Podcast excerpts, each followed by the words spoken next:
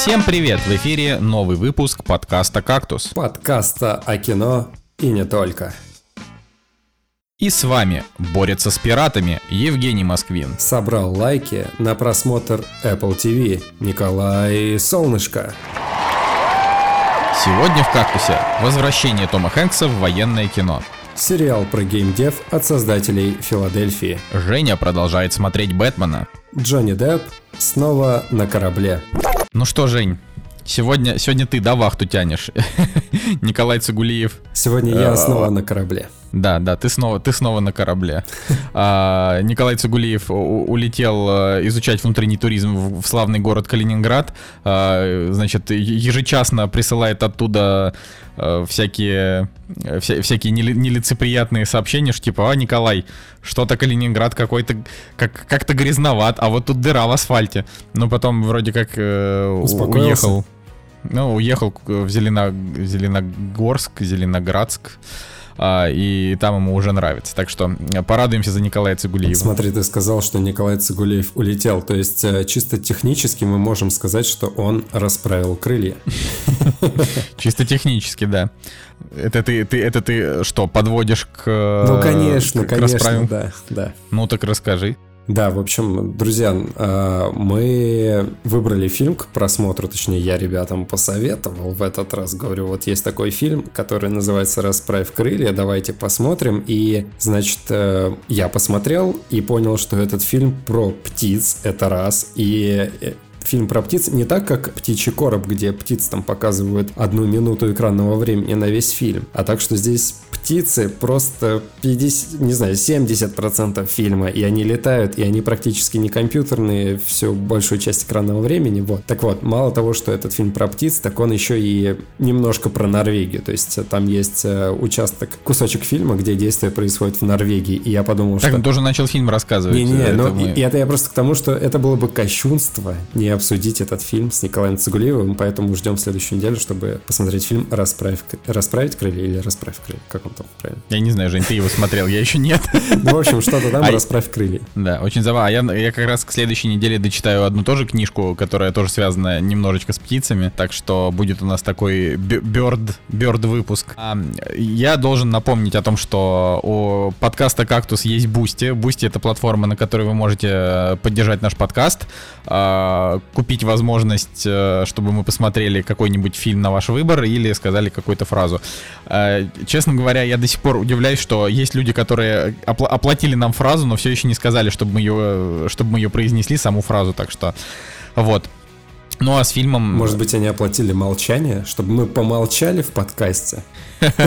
Ну нет, этого, этого вы от нас не дождетесь. Вот, собственно, собственно, Женя, Да. что, что, что за история с пиратами? Ой, это вообще чудесная история. Смотри, мы же, я люблю воровать кино. То есть, значит, э, скачиваю с торрентов, и пос- постоянно у нас на эту тему дискуссия идет и так далее. Но, э, конечно же, как прогрессивный человек, я однажды попробовал бесплатный период Netflix. Это было полгода назад, наверное. В общем, это было пос- ровно после того, как э, я приехал к тебе в гости, попробовал у тебя Netflix и подумал, окей, Хорошо, я сделаю пробный период. Ну, в общем, пробный период в свое время закончился, я подписочку отменил, но аккаунт остался. И, значит, прошло условно полгода, я сплю, где-то в 5 утра приходит э, уведомление на телефон о том, что ваша подписка на Netflix возобновилась. С вас списалось 8 евро. Я такой... «А, Окей, но это с просони, чисто вот от, от уведомления, я думаю, ладно, оставлю это на потом, хочу еще поспать. Значит, только я заснул, приходит следующее уведомление о том, что, уважаемый пользователь, у вас э, поменялся e-mail. Я такой, окей, окей, отстаньте от меня, дайте мне поспать. Приходит третье сообщение, уважаемый пользователь, вы сменили номер телефона. Я такой, ладно, я хорошо, я потом разберусь.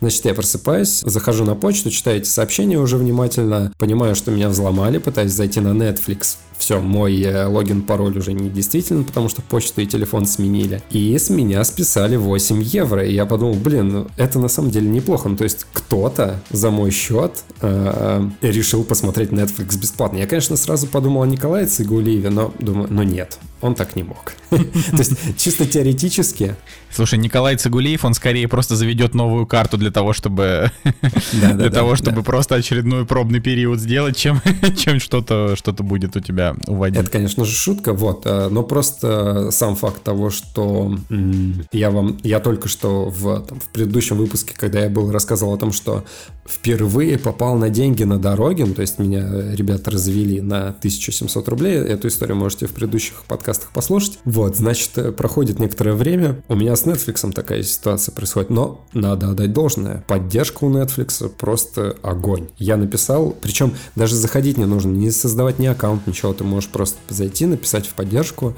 они все быстренько разрулили, буквально в течение 20 минут э, восстановили доступ, вернули деньги, значит, все отлично. А ты по-русски с ними разговаривал? Нет, поддержка на английском, к сожалению, или к счастью, хоть английский потренировал. Спасибо, Netflix. Спасибо воришке, да, мошенники. Слушай, да это вообще месяц развод, на самом деле. Вот, э, получается, на дороге развели Netflix, э, с Netflix сняли 8 евро. Так мало того, что мне впервые в жизни позвонили вот эти вот, знаете, э, ребята, которые якобы Сбербанк, которые говорят, ой, вы там совершили операцию, мы Сбербанк, назовите там последние три цифры. И я такой, так, ребята, до свидания. Но у меня есть еще более чудесная история. Это все в один месяц произошло. Смотри, значит, сижу я дома, никого не трогаю, в 8 утра работаю или что-то делаю, и, и мне приходит сообщение в ВК, то есть у меня уже произошла история с Netflix, у меня произошла история с, со Сбербанком, у меня произошла история на дороге. Мне приходит ВК от человека, с которым я учился в университете, в другой группе, там когда-то что-то, как-то мы с ним общались. В общем, приходит сообщение ВК о том, что Жека застрял в аэропорту, нужно 1800 рублей, пришли, пожалуйста, что-то там, никто не отвечает. Я такой, ну да, ну да, конечно, пошел я нахер. Значит, э, не, я ничего не стал отвечать, как я это обычно делаю, ну, потому что, ребята, ну, кто пишет в ВК о том, чтобы попросить денег? Ну, вот. В общем, я ничего не стал отвечать, подумал, ладно, очередные, значит, э, э, мошенники. Мне этот чел продолжает писать. Жека, меня, если что, не взломали. Я такой, ну да, ну да, пошел я нахер. Значит, э, вообще я ничего не ответил. А, ну то есть, нет, первое сообщение было «Привет». Я такой думаю, так, подозрительно. Я с этим человеком не общался лет пять. Думаю, ладно, напишу. Ну это классика, ну, да, сразу да, да, классика, понятно. да. Я, я пишу «Привет». Значит, и он мне вот это э, пишет, еще там небольшие орфографические ошибки, что как бы, ну, сразу 100% о том, что это классический развод ВКшный.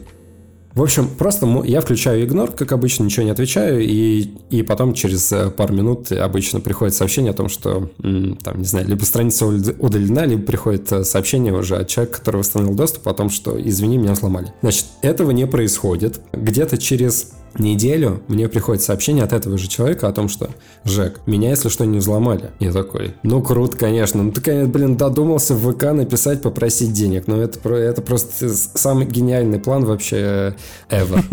Да, вот так вот.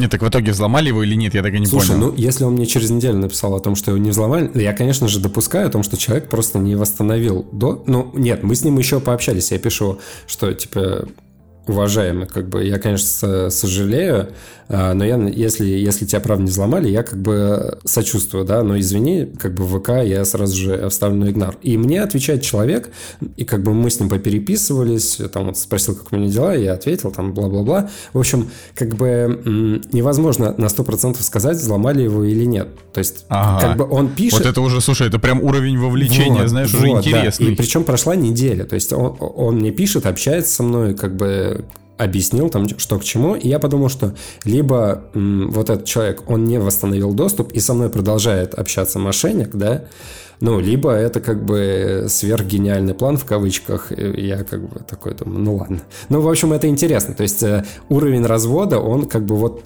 теоретически мог шагнуть вот до такого состояния, да. А у меня да, как у тебя э, менее, менее, как это, менее разводная история, значит, э, решил я что сделать? Решил э, у себя в телеграм-канале, на который я чуть-чуть немножко подзабил, ну, то есть, как бы я там посты выпускаю, но как-то подустал я, в общем, от того, что там э, нет органи- органики, и как-то подумал, ну его вообще э, в одно место. и, собственно, это сейчас я там решил закупить рекламу, потому что что-то у меня проснулось желание вдруг.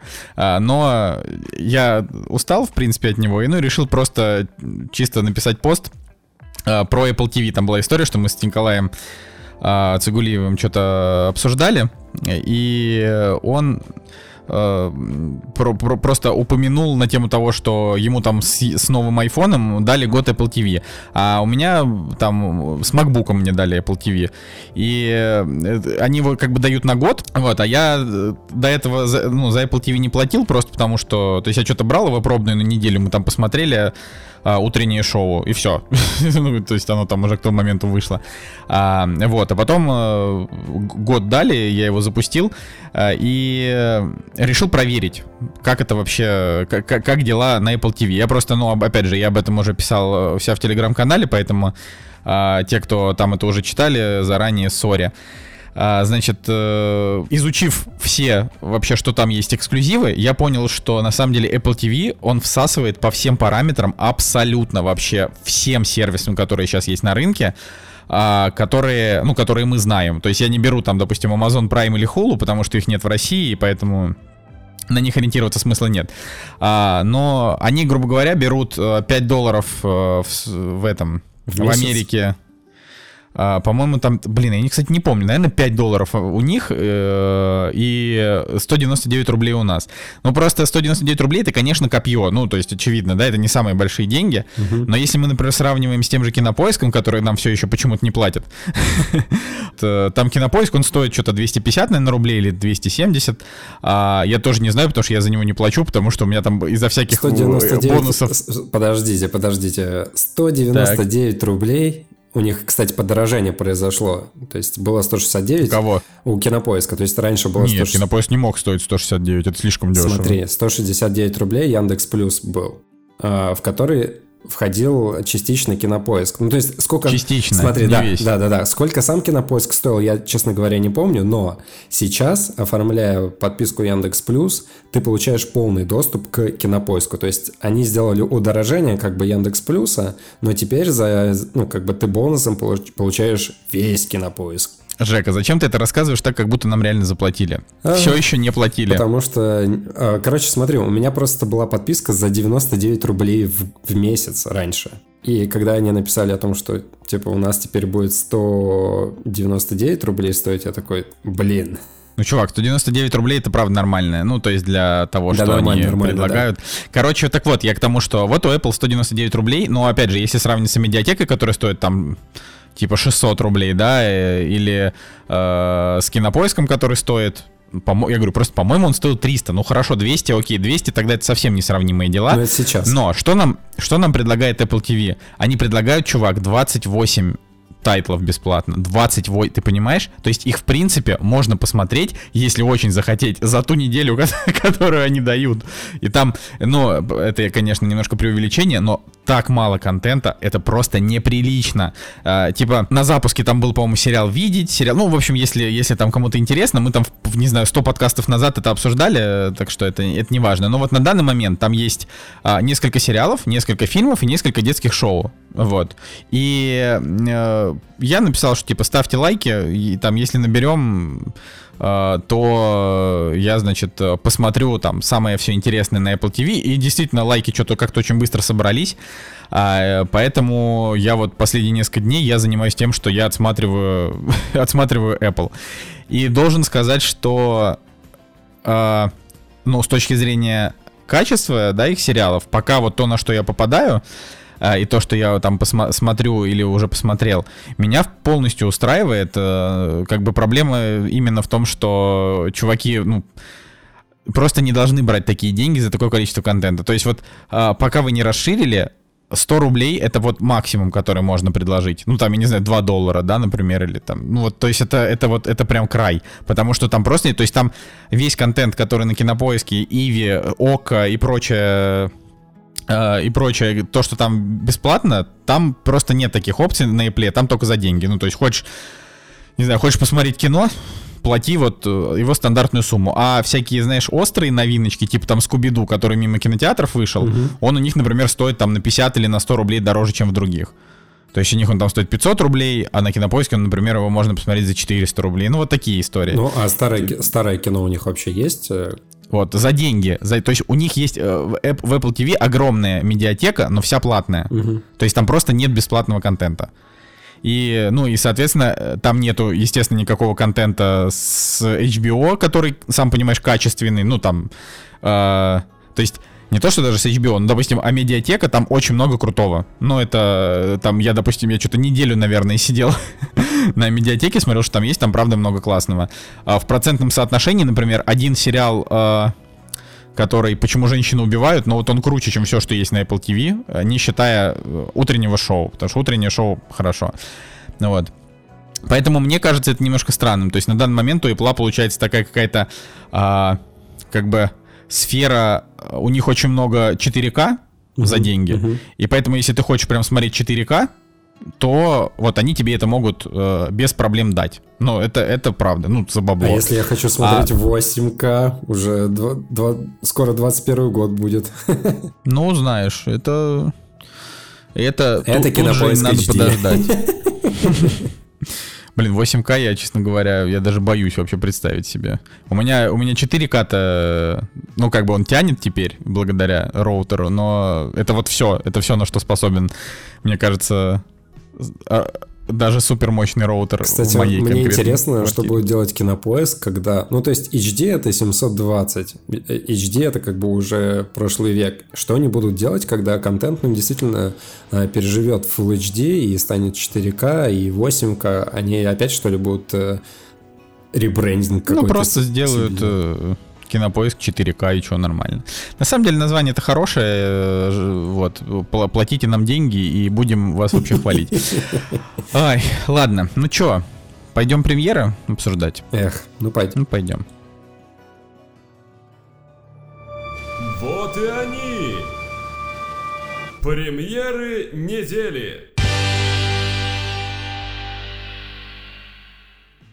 Итак, э, премьера недели. Ура! На самом деле я просто безумно счастлив, что я могу обсудить фильмы, которые могут, э, которые можно посмотреть в кино, но не в Санкт-Петербурге, потому что... Ну ладно тебе. В Санкт-Петербурге есть две меги. Э, выезжаешь, выезжаешь буквально э, несколько минут от черты города, и уже можно идти в кино. Мне кажется, это, кстати, хорошая фильм. Я, если честно, не разбирался в этом нюансе, то есть я как бы зная о том, что вот кинотеатры закрылись, там закрыты до 20 сентября, если не ошибаюсь, да, а, Возможно, да, там в Ленобласти где-то еще можно посмотреть. Кстати, хороший вопрос. Может быть, э, чисто в теории можно сгонять в Сосновый Бор и в в моем родном городе, господи, где один единственный кинотеатр с одним залом, старый, весь... Э, знаешь, вот эти вот э, звуковые панели, поглощающие, которые на, на стенах кинотеатра, вот ты заходишь, и, и этими панелями покрыт вот зал. И потрясающий кинотеатр в Сосновом Бару, потрясающие культурные люди, которые идут э, мимо э, этих звуковых панелей, чтобы сесть на свое место. И они тыкают пальцем в эти звуко, звуковые панели. И просто вот я, я дав, давненько не был в Сноуборском кинотеатре, но последний раз, когда я там был, ты просто заходишь в зал, и все вот эти вот поглощающие звуковые панели, они все просто продырявлены вот так вот пальцами.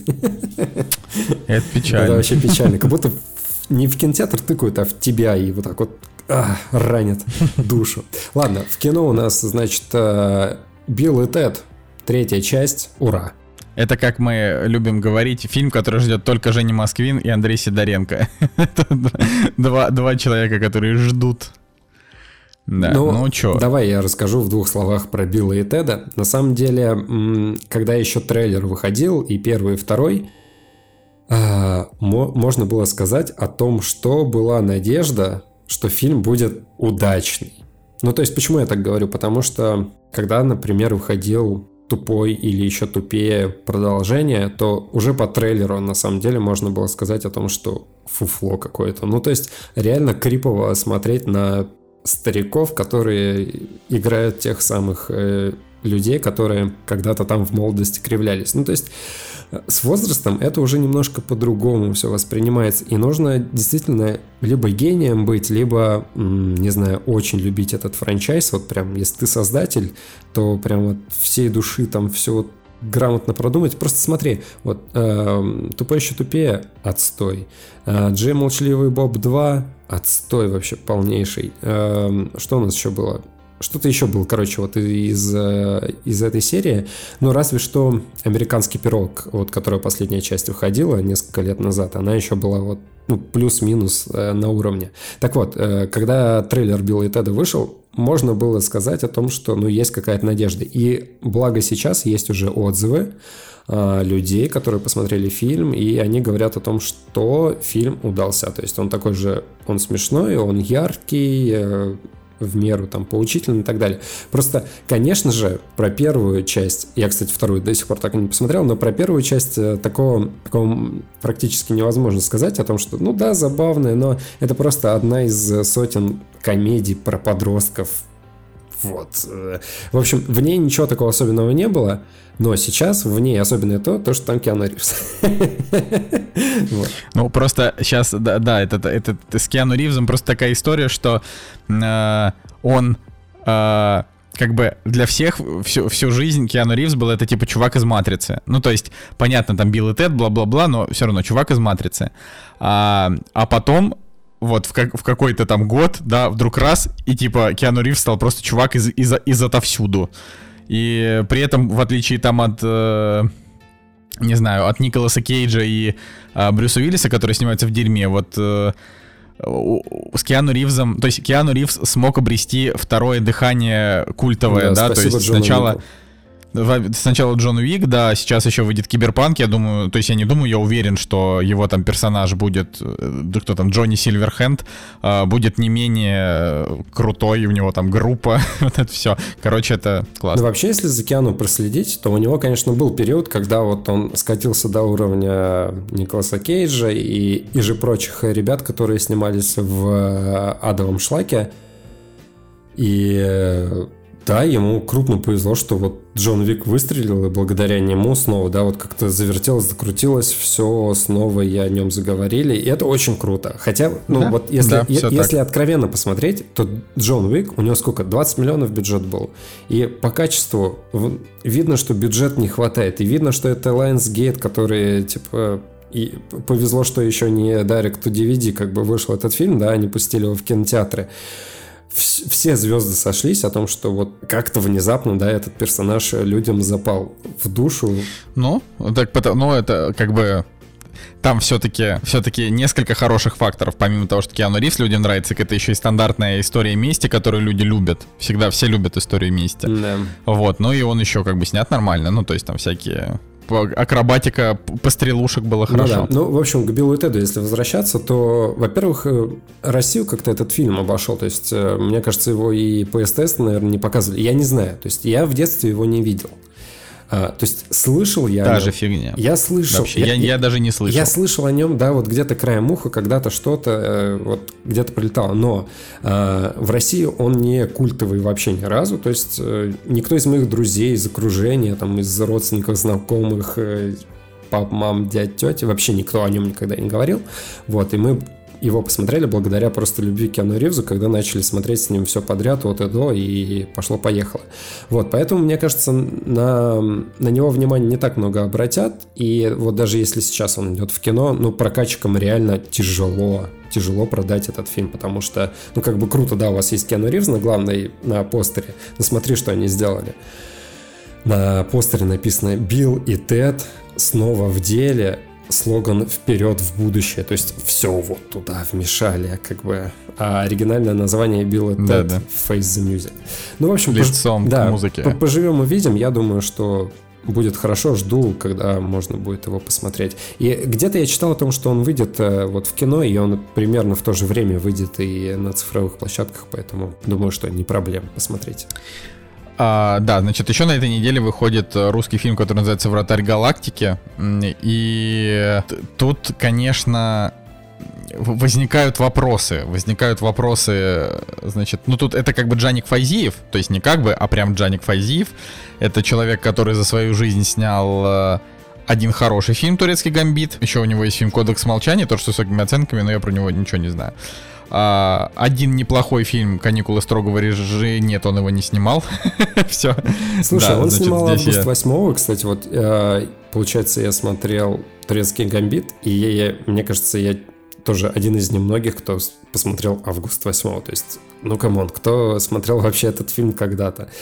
А, круто, но честно говоря, вот э, потом я, кстати, не стал смотреть «Легенду о Коловрате», хотя там был, э, они, по-моему, даже взяли на саундтрек Сержа Танкяна из System of a Down. Думаю, вау, ничего себе, неплохо, армянская диаспора, круто. Вот, но м- не стал я смотреть «Легенду о Калаврате», потому что августа 8 мне, в принципе, хватило, потому что, ну, слабоватый фильм. То есть э, посыл был понятен, там вроде как э, воображение ребенка на реальной войне, то есть вместо там солдат э, или там танков он представлял себе типа трансформеров, вот пятерочка у меня вообще этому фильму стоит. И «Вратарь галактики», когда трейлер вышел, ну, очень спорно. То есть, мне кажется, они с позиционированием немного ошиблись, потому что вот я смотрю, посмотрел все трейлеры, откровенно, просто откровенно детский фильм, какая-то мультяшная, супер мультяшная графика. Просто, когда выходили первые промо-материалы, я подумал, окей, название «Вратарь галактики», ладно, я съем, ничего страшного. А, но я такой думаю, блин, фантастика, круто, ну, фэнтези, там, не знаю, что там, какой, какой это жанр, фантастика, да? А, думаю, ладно, неплохо, Джаник Фазиев может что-то нарисовать. Но в итоге вышел следующий трейлер, и, к сожалению, ну, действительно, к сожалению, какая-то вот прям откровенная детскость. Не знаю, у меня, если честно, да я даже, у меня даже вопрос, у меня даже вопроса не возникает на тему того, детскость это или ну, то есть это, э, это фильм с рейтингом 6+, для того, чтобы э, на него повели детей и как бы и оживили немножко прокат, все это у этого фильма, к сожалению, то есть, к сожалению, для его создателей, у него только вот одна была миссия э, оживить прокат. Но это сейчас. Я, ну, это понятно, да, но изна, изначально этот фильм, знаешь, если бы, если бы не было пандемии, он бы вообще прошел незаметно, я уверен. Э, просто Джаник Файзиев это человек, который смог э, прилично реально экранизировать приключения Раста Фандорина, и вместо того, чтобы попробовать, допустим, снять еще один фильм про Фандорина, он вообще пропал из кино, а потом вернулся и снял несколько, ну, посредственных фильмов там с графоном, э, причем тоже с посредственным. И я вот не понимаю, неужели лучше быть э, режиссером посредственного блокбастера, чем режиссером э, хорошего детектива. Ну, правда же. Это странно. То есть, учитывая, что Джа, Джаник Файзиев это не Сарик Андреасян, да, то есть э, человек может как-то ставить актеров, э, у него получается на, нормально, более-менее, опять же, графика. Вот, и вместо того, чтобы использовать его таланты как бы во благо, я не знаю, как то сказать, то есть э, во благо кино, э, он все пытается заработать деньги на своих вот этих вот непонятных каких-то фильмов. Можно сказать о том, что потенциал, да, который, который у него есть, и э, то, от чего мы ждали от него после турецкого гамбита. А турецкий гамбит, ну реально, я до сих пор вспоминаю эти потрясающие кадры, с, э, когда, они в ко... когда он в кости там играл, да, эти кубики в слому, которые там... Эти чудесные кадры с э, полями подсолнуха, где они там разлетались когда, от пуль, когда он бежал. И цветокор там был такой потрясающий. В общем, и саундтрек был клевый. Да вообще, короче, вот реально вспоминаешь турецкий гамбит с э, большим удовольствием. 2005 год, мне кажется, вообще прорывной год для отечественного кино такого большого был. Вот. И, в общем, э, реально от человека вот как-то на подсознание ожидалось большего, да, но, к сожалению, пока что вот что-то вот куда-то не, не туда пошло. Но поживем увидим, может быть. Вернется. Ну, вообще, у, у фильма бюджет 15 миллионов долларов, и основное, что я хочу сказать, это то, что вряд ли он э, соберет даже 10. Да, конечно, то сейчас есть, вообще ноль. Ну, то есть даже, даже если бы, даже если бы э, кинотеатры работали не только в Москве, да, например. Это шутка, конечно, но они, правда, работают не по всей России. Даже если бы они работали везде, э, я думаю, что его там коммерческий потенциал, ну, там, на уровне, правда, 10 миллионов долларов, это прям вот максимум. Если он прям если он прям детишком зайдет, и у него там будет рейтинг, знаешь, какой-нибудь там 6,4, например, да, вот тогда еще может быть. Но в нынешнем, то есть в нынешней ситуации у меня ощущение, что э, это скорее продюсеры там договорились, э, ну, договорились как-то сделать так, чтобы не знаю, чтобы Джаник Фазиев не грустил и заранее там ему или деньжат накинули, или просто его, ему сказали, что чел, этот фильм, вот у него только такая Да, миссия. сейчас был питчинг, кстати, очередной ежегодный э, фонды кино, и «Вратарю галактики» уже и так выделили денег, то есть э, в качестве меры такой поддержки, ну, потому что, видимо, явно кино не окупится, да, и государство какую-то часть денег они, там, по-моему, не раскрывается, да, какая Понимаешь? часть денег, ну, в общем, они отсыпали им деньжат. А, смотри, еще вот я сейчас понимаю о том, что, ну, в целом, как бы надо посмотреть. То есть э, мы о нем так говорим, да, то есть у нас есть предположение о том, что это будет, э, ну, относить, может быть, слабое кино, может быть, неинтересное в каких-то моментах, да, но посмотреть, наверное, все-таки стоит, но я просто себя поймал на мысли о том, что вот выходит такой фильм с бюджетом 15 миллионов долларов для отечественного кинематографа, достаточно большая сумма, я бы сказал, вот, и все равно, то есть я себя заставляю, типа, посмотреть этот фильм. То есть у меня нет такого интереса в том, что, блин, круто, я бы хотел его посмотреть, а нет, я заставляю, типа, вот его посмотреть. Поэтому... Ну, я, я его смотреть, честно говоря, даже не собираюсь. Мне, я думаю, что тут еще, видишь, его наверняка пустят э, потом за деньги, если я окажусь неправ, это большой респект да, конечно, через, но... через две недели, там, за 200 рублей, я думаю. Не-не, понятно, что там его пустят через две недели, но просто некоторые русские фильмы, они идут сразу по, значит, э, сразу по подпискам. А я думаю, что «Вратарь галактики», чтобы отбить бюджет, они его пустят еще за бабло, чтобы хоть немножко денег заработать. Вот, и тут... Это все в общем, это все не, немножко печально. Я, правда, вот если бы, например, вместо «Вратаря галактики» это был бы новый фильм про Фандорина, я бы даже не думал, Вообще, я бы пошел вот, в кино. Вот, кстати, да, вот я бы, я бы тоже, наверное, так бы сделал. И так бы сделали еще миллионы людей, которые прочитали э, книжки Акунина и очень хотят экранизации. Вот правда. Давай назовем так, синдром Бекмамбетова. То есть, когда от человека ждут продолжения чего-то того, что сделало его популярным, и то, что он сделал хорошо, но он этого не делает. А, в общем, ребят, come on. А снимает нет, елки, Последнее, да. о чем хотел сказать про Вратаря Галактики. Блин, ну и название, конечно. Ладно, вот в последнем трейлере они взяли, замиксовали э, попсу двухтысячных демо «Солнышко в руках». Звучит эпично, кстати, и по смыслу отличный подбор музыки. То есть э, трек хороший, то есть реально по смыслу там все, все классно сделано. Но, ребята, ну, как хочется чего-то блин, свежего, а не переработанного прошлого. То есть я понимаю, что, точ, э, точнее так, отечественное кино идет путем ностальгии. То есть берут прошлые какие-то популярные песни, миксуют их, пускают в кино и играют на ностальгии, немножко это осовременив. Ну Круто. Ну да, это стандарт. Это стандарт. Чуть-чуть. Ну давайте что-нибудь сделаем, чтобы было что-то новое, а не переработанное старое или визуально взятые идеи из... В общем, блин, не хватает креативности, мне кажется. Вот вообще не хватает. Мне кажется, что ты просто слишком требовательный к... К русскому кино. Да, к русскому кино, хотя, казалось бы, хотя, казалось бы, ты его главный поклонник. А, ладно, на этой неделе еще выходит фильм «Тесла», про который можно сказать только две строчки. Рейтинг 5 из 10, на MDB тоже. Все. Ну, это печально, кстати. А, Печально, да. Итан Хоук это очень хороший актер, э, огромная к нему симпатия. В роли Теслы э, мне было интересно его посмотреть, но когда у фильма рейтинг 5, тут, простите, я просто не буду тратить на это время. Да, там, там же играет э, Кайл Маклокин, Маклокин, Маклакин.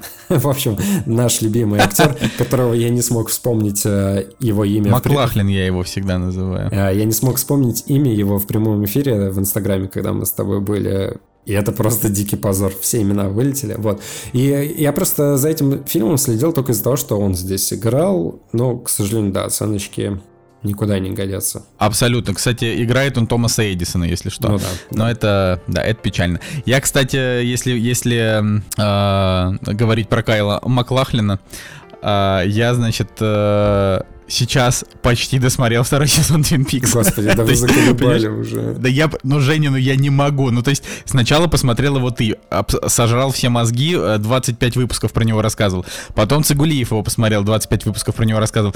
Я, понимаешь, я, я тоже хочу быть в контексте. Я хочу досмотреть чертов Twin Peaks. Но дело в том, что я сейчас э, на второй половине второго сезона, угу.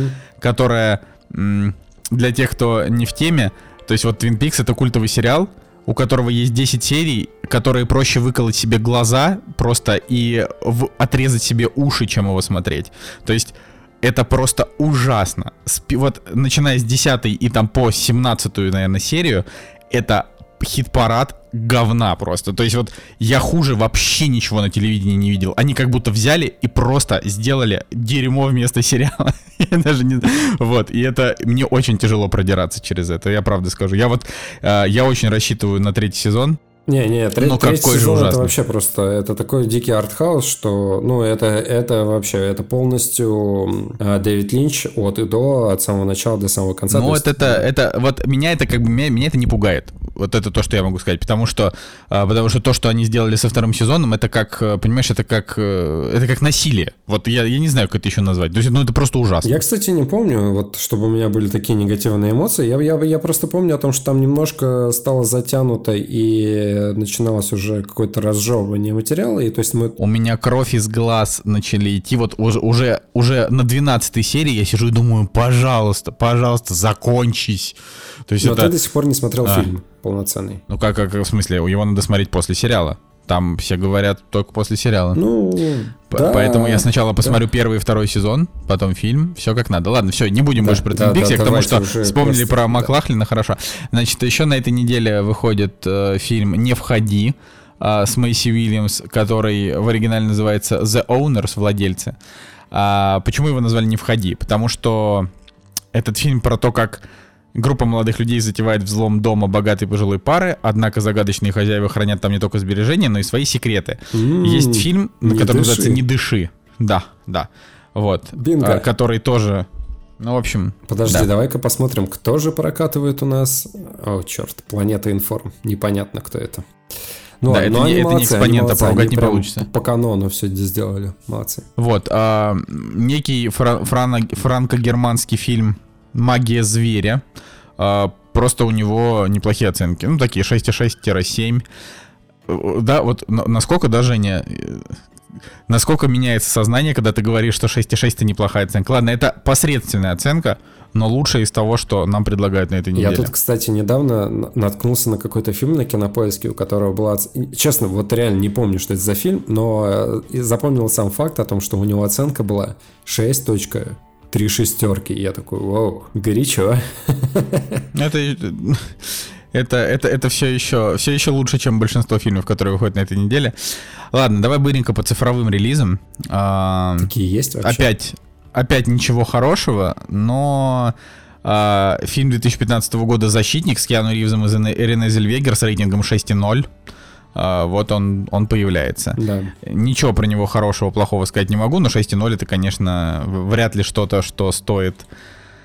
А, не знаю, вряд ли что-то, что стоит хотеть по-моему, посмотреть. адвоката в этом фильме играет э, Киану Ривз. Э, в общем, по-моему, я трейлер смотрел как раз-таки в 2015 году, и, по-моему, он там играл адвоката, и выглядел он там... Вот 2015 год — это можно застать э, Киану Ривза, когда он реально выглядел старым. То есть видно, что у него, я не знаю, там депрессия была или еще что-то. Ну, то есть а, он выглядел незагримированным, очень таким вот прям тяжело на него. Смотреть несколько фильмов было с ним вот в таком образе. Ух, когда начался Джон Вик, все сразу же пошло вверх. Да. да. И, и, и здоровьечко сразу, да, приподнялось. В этом фильме играет Джеймс Белуши. Всегда рад его увидеть. Но все равно смотреть я его не буду, конечно. Этот да, сори, сори, Джеймс Белуши. А, значит, э, из таких э, более-менее новинок, тот Сагулиев недавно подружился с A1 Films, а, это прокатчики. И, ну, это, я не знаю, слушает ли A1 Films Cactus, но это, честно говоря, было немножко забавно, когда, а, значит, Николай такой мне пишет, э, короче, Типа я подружился с... Ну, ладно, я познакомился с A1 Films, и они сказали, что могут давать на просмотровке.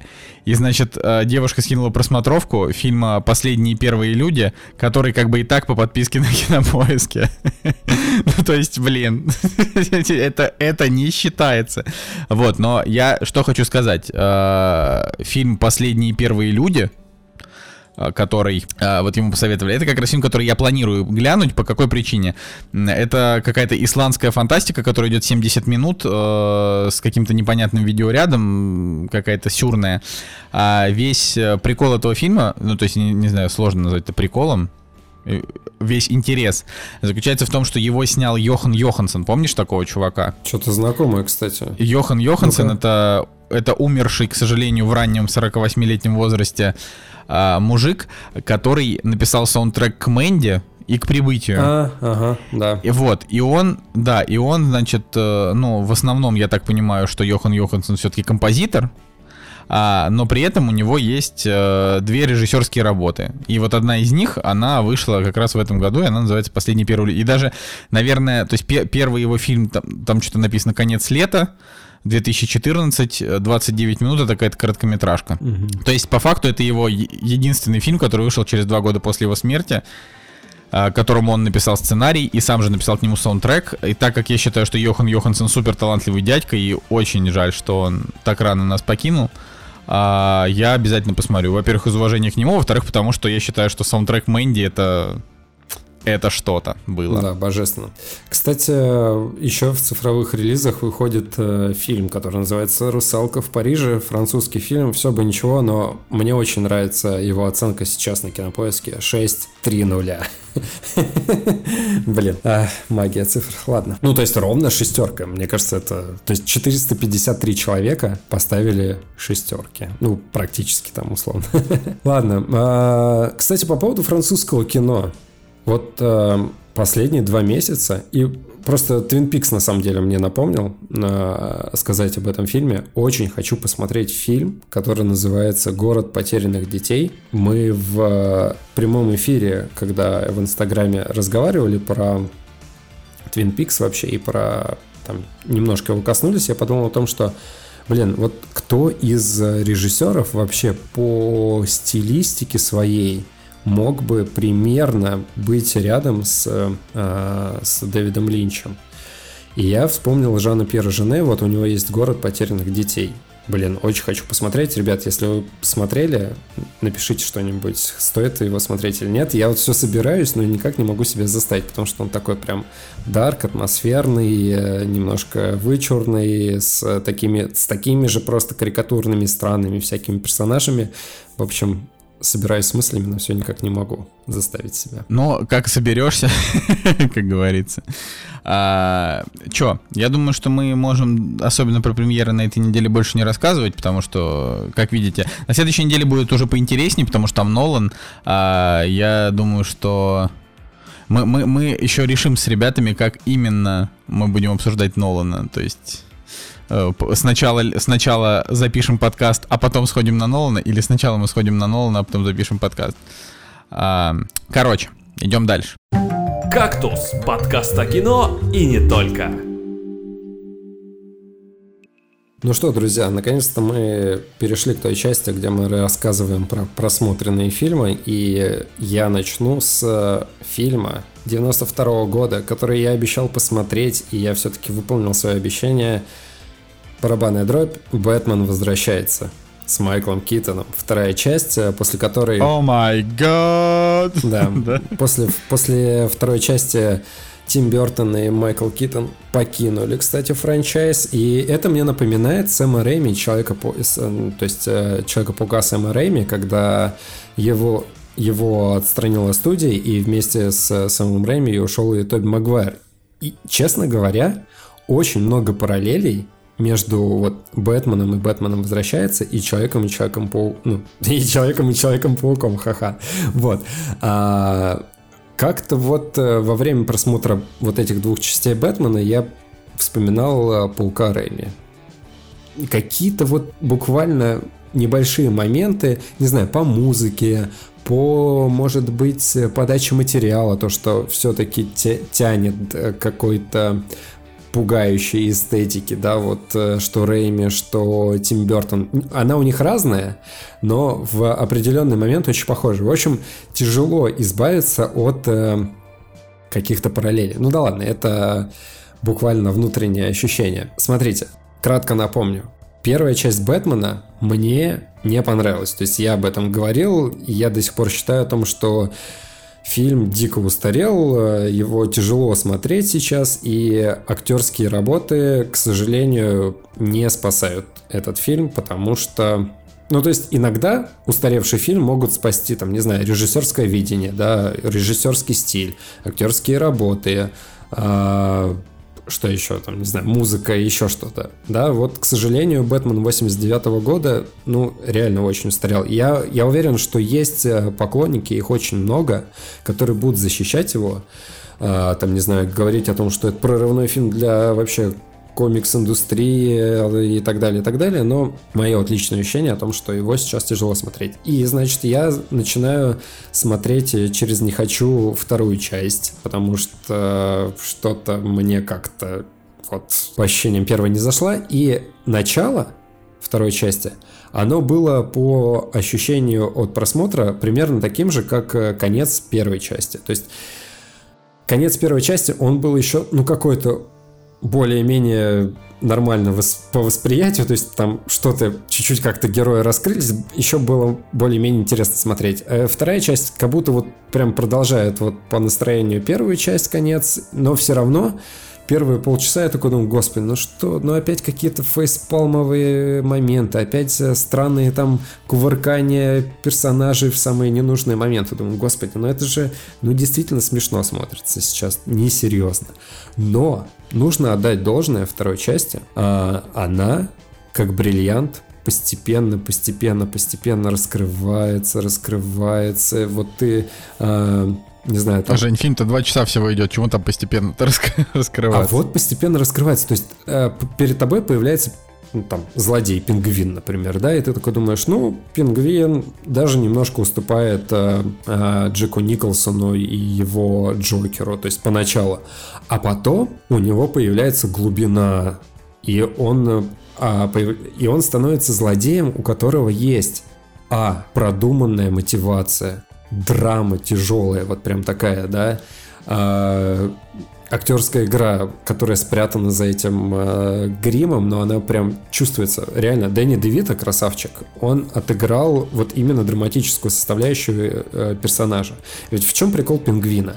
То есть э, появляется просто сначала э, как бы типичный злодей, да, там хочет э, там шороха навести, там шороха навести, потом он становится пешкой в игре богатого магната, да, который выдвигает его на сторону мэра, и вот он там мечется о том, что он зверь или человек, у него есть внутренние какие-то, внутреннее, короче, противостояние, у злодея внутреннее противостояние в, в фильме про Бэтмена. Я такой, что? Не, ну подожди, в смысле? Ну, типа, в, в Нолановских фильмах про Бэтмена очень все замечательно. Я тебя просто сравниваю с первой частью, потому что в первой части такого не было. Там никакой мотивации у злодея практически не было. Но ее нужно вот прям докапываться до нее, если ты хочешь. Ты там вот, ну, можешь себе что-то накидать, и то это будет твоя личная догадка. А здесь вот прям нет, здесь четко прописано, что у него там поги... Ну, родители от него отказались, он их там искал. А он такой не человек, не, ну, уродец, короче говоря. Вот его еще использовали, и он там начинает как бы метаться. Прикольно. Вот я прям, я прям думаю, круто. В конце и смерть его потрясающая, трагичная достаточно. Там же появляется женщина-кошка. И опять же, знаешь, у меня такой скептицизм. А, женщина-кошка, господи, что тут... Э? Женщина-кошка хороша только в мультике про Харли Квин. вот это. Хрена это, два. А, и, и, и, в играх, в играх серии Бэтмен Арк. Вот Хрена там она тоже два. Здесь в Бэтмене возвращается женщина-кошка крутая. Во-первых, надо отдать... Что, я смотрел этот фильм, я же, я же это... Мне она там не понравилась. Смотри, во-первых, надо отдать должное Тиму Бертону. Он отлично... Вот здесь, в этом фильме, в отличие от первого, здесь вот прям чувствуется Тим Бертон. От этих криповых кадров от первого лица, где видны клешни вот этого пингвина, которые тянутся там через решетку канализации. И ты такой, вау, круто. Здесь вот Тима Бертона много. И когда появляется женщина-кошка, классные кадры, вот прям реально классные кадры с игрой слов, когда там э, появляется надпись типа ад здесь. То есть сначала там была, по-моему, hello there, а потом появилась э, hell here или что-то такое. Ну, в общем, игра слов и букв вот эта классная, неоновая. Потом классный момент с ней, когда м- она встает в кадре, говорит мяу, и происходит взрыв э, на заднем плане, тоже круто. Ну, в общем, и дальше, и дальше, и дальше появляются такие моменты, которые А, в, моем восприним... в моем восприятии они вот прям действительно культовыми, их можно назвать культовыми. Я бы так сказал, да, даже, даже вот до такой степени. Короче, в любом случае, я фильм поставил 7, но это такая семерка, которая меня удивила. То есть я ждал худшего, получил, э, получил лучше, да, чем ожидал. И даже несмотря на то, что как бы главного злодея, одного из злодеев, зовут, э, у него фамилия Макс, э, зовут Макс, а фамилия Шрек. И то есть первые пять, пять минут ты такой в подсознании, Шрек, Шрек. В общем, ну, тупое, тупое, конечно, состояние, когда ты персонажа как бы воспринимаешь Шрек, и как подросток какой-то думаешь, блин, ну как так-то вообще? Вот.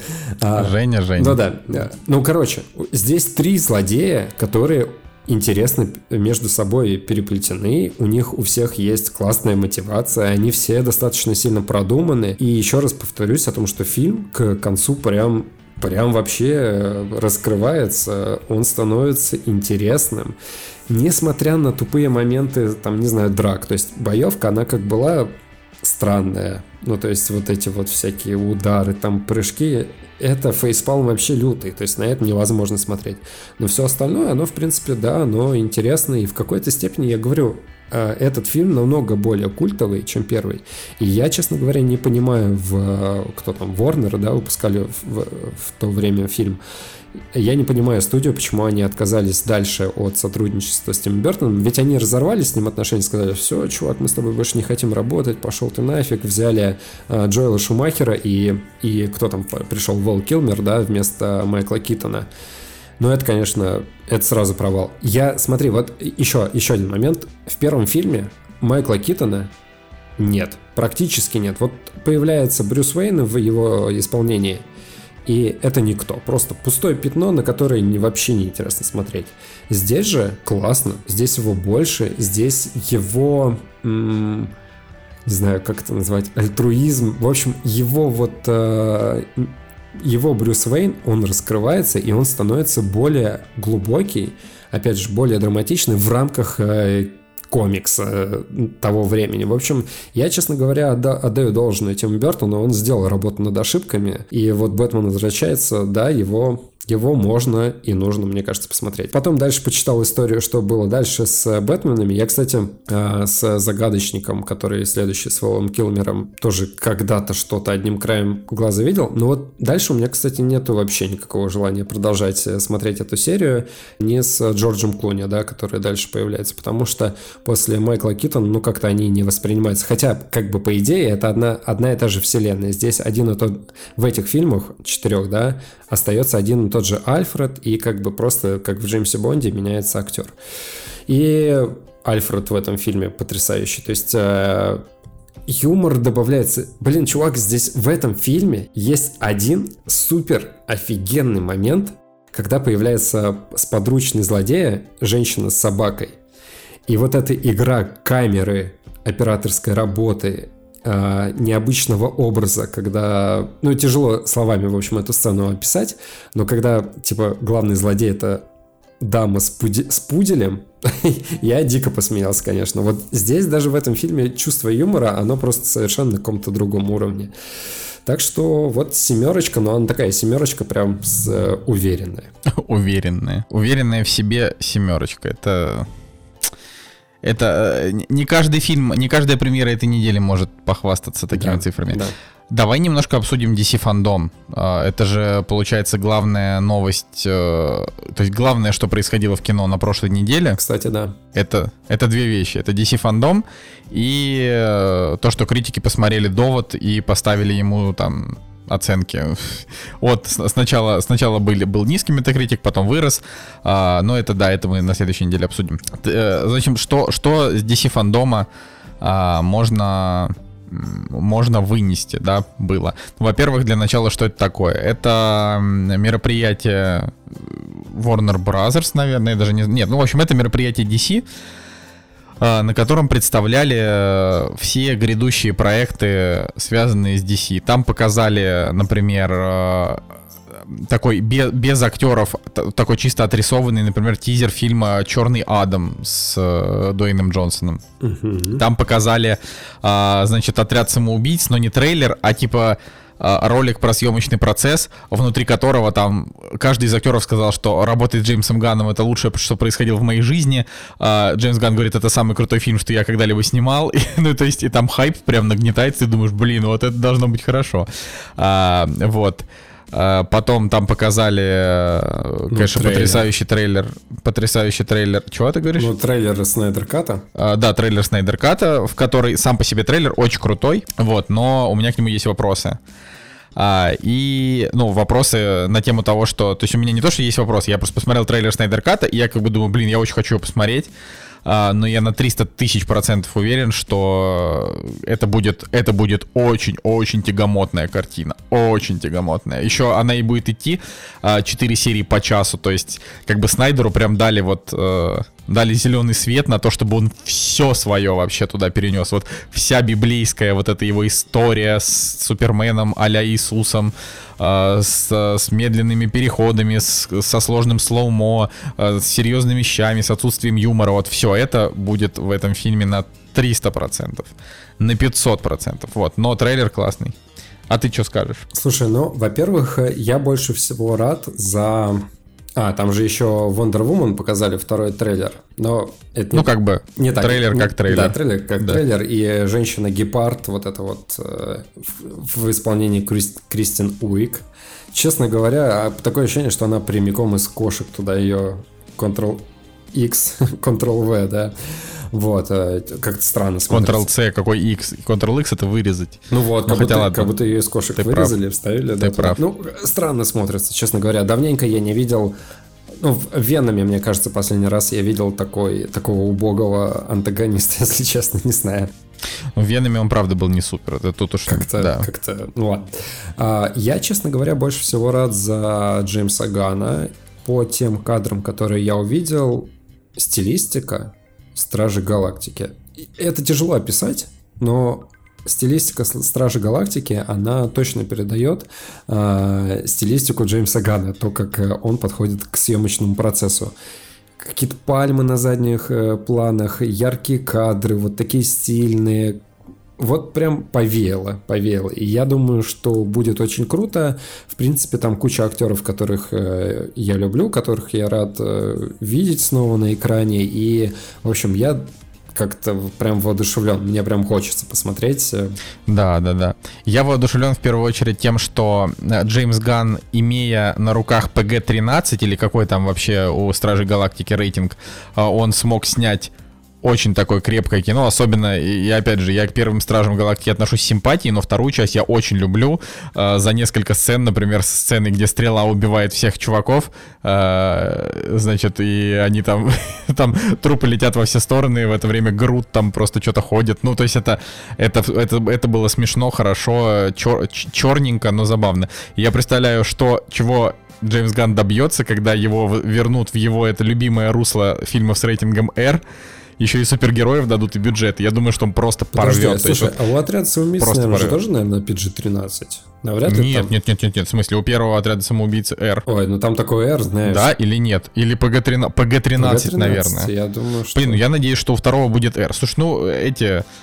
DC перестали как бы переживать на, за, за рейтинг R, поэтому... Ну да ладно, в общем... Но самое это главное. Самое главное, трейлер Бэтмена, Мэтта Ривза, и, в общем, конечно же, нас ожидает нечто подобное, что было и с Джокером, потому что отдельная история. Ну, трейлер, просто, просто вообще. То есть я, знаешь, это, это такая, такая ситуация, когда ты смотришь трейлер и такой, блин, вот это классно. Ну, то есть они, э, например, значит, наш товарищ общий Кирилл Бирлов, э, он отметил, что классно, что Бэтмен э, типа рисует тушью, подводит глаза, ну, здесь не тушью, я не знаю, как, короче, он, он рисует глаза черным, чтобы в маске они тоже были черными, чтобы его не узнавали. То есть такой, э, такого уровня детализации, например, в предыдущих Бэтменах не было, а этому Бэтмену сделали. Ну и, конечно, то, что он будет весь такой прям жестокий, там такой Финчер плюс Нолан плюс... Э, я не знаю. Ну, нет? Что? Почему? Да, ну не знаю. Нет, ну я, конечно... Ну, во-первых... Я думаю, что фильм... Я думаю, что 85 метакритик, э, 9,5 из 10. Не, мне нравится подход Мне нравится подход э, Ворнеров э, делать вот такие вот отдельные фильмы, которые не связаны с вот э, основной вот этой вселенной, Лиги Справедливости и всех тех прочих друзей, которых мы уже знаем. Вот отдельный фильм про Джокера круто. Отличная история, становление персонажа, и ты можешь как бы не, не предвзято на все это дело посмотреть с новой стороны. Хотя, казалось бы, да, избитая тема уже, но вот такой серьезный драматический подход э, на вот на вот такие истории, это классно. И здесь же также с Бэтменом, почему, бы, почему и нет, я, я с удовольствием посмотрю. В общем, мне нравится сам подход. Вот, вот это самое главное, что нужно понять. То есть э, это какое-то новое видение, новое слово, да, вот, вот э, в этой комиксовой среде, которая как бы начинает себя изживать. Они молодцы, они ну, нашли ну, вот новое вдохновение. Ну, есть, понимаешь, э, есть вот, на мой взгляд, только одна проблема у всей этой истории. А, то есть они, конечно, ну, то есть ты сейчас, ты, ты сейчас говоришь, что это новое слово, но это на самом не то, чтобы это новое слово. DC всегда были про мрачняк. А... Так я не говорю, что это мрачняк. Ну просто они делают отдельно от того, что... Ну это мрачняк. Ну, это мрачняк, да, но это не главное. Это просто как бы самое главное, что это отдельно взятая история, которая... Да, но он не должен был. Я понял твою мысль, да, просто он не должен был таким стать. Короче, суть в том, что э, если вдруг кто-то не знает контекст, э, сейчас я расскажу. Э, была тема в том, что Бен Аффлек, он ведь сыграл только, значит, получается, Бэтмена в «Бэтмен против Супермена» и «Лига справедливости», да, больше он нигде не появлялся. А, по-моему, он там немножко появился в первом отряде самоубийц, но его там даже лица не было видно. Я вот сейчас поправь меня, если я не прав, но, по-моему, вот больше его нигде не было. И потом Бен Аффлека уволили, потому что страховые решили за него не платить. Он там, у него началась депрессуха. И все, короче, стало плохо.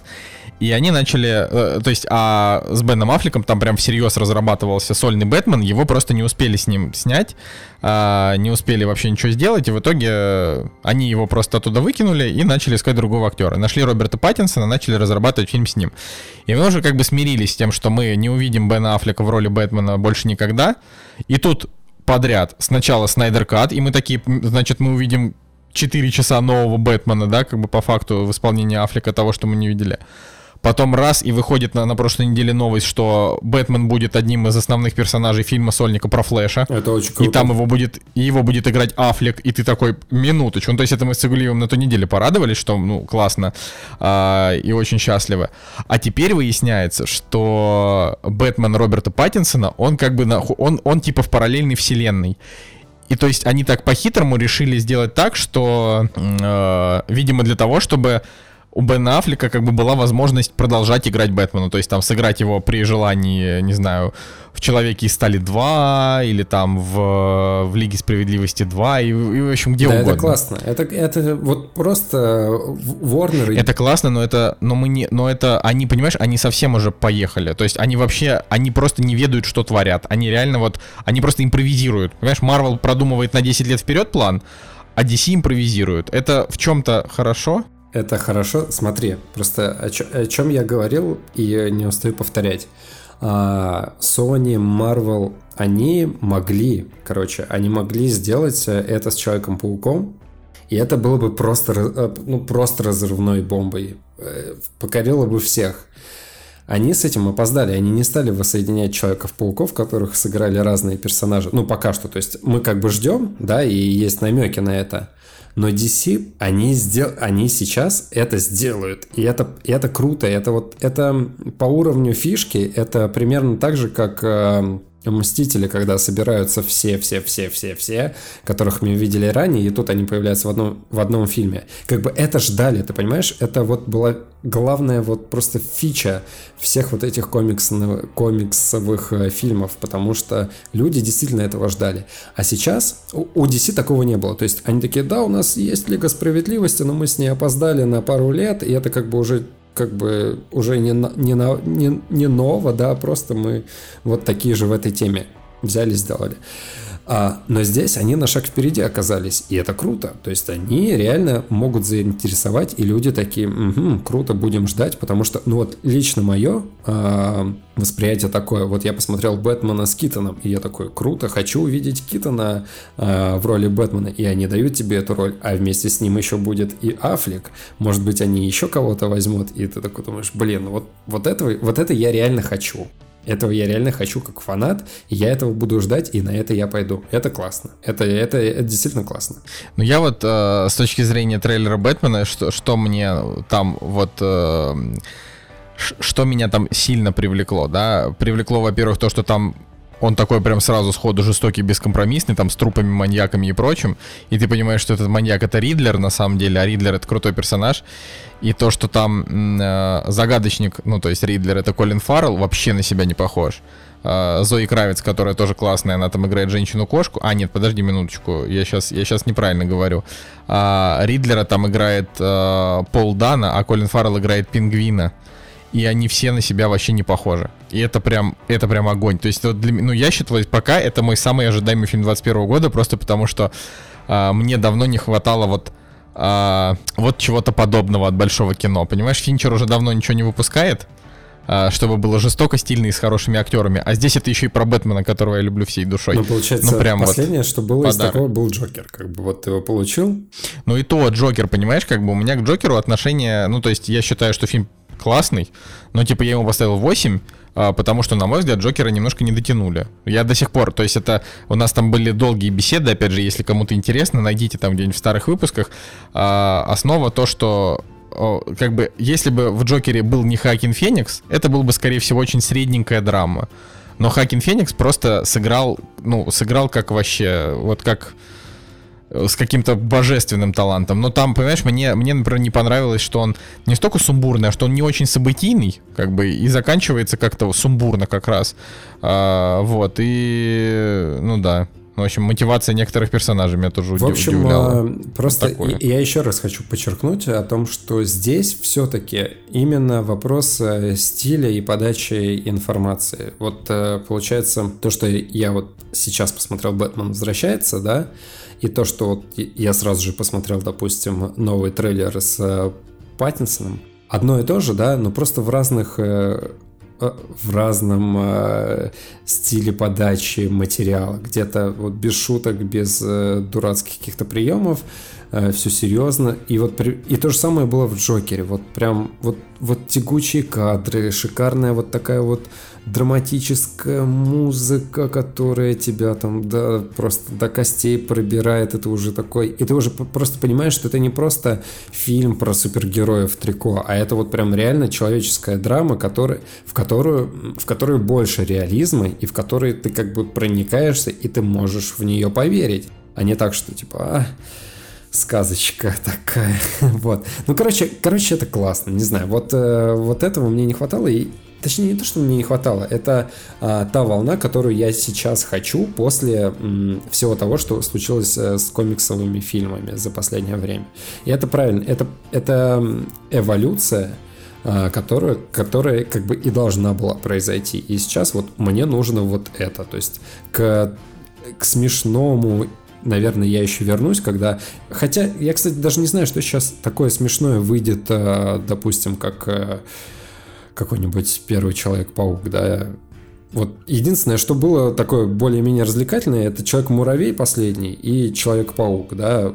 Доктор Стрэндж сейчас опять станет, э, ну не опять, а как бы просто станет э, с рейтингом R, э, Сэм Рэйми его будет снимать, опять все там будет на серьезке, уже такое прям, ух, кровищ, кровища может быть какая-то будет, пугающие кадры и так далее. То есть комиксы сейчас вот в эту сторону ударились, даже вот в принципе Марвел немножко туда пошли с, например, Доктор Стрэнджа.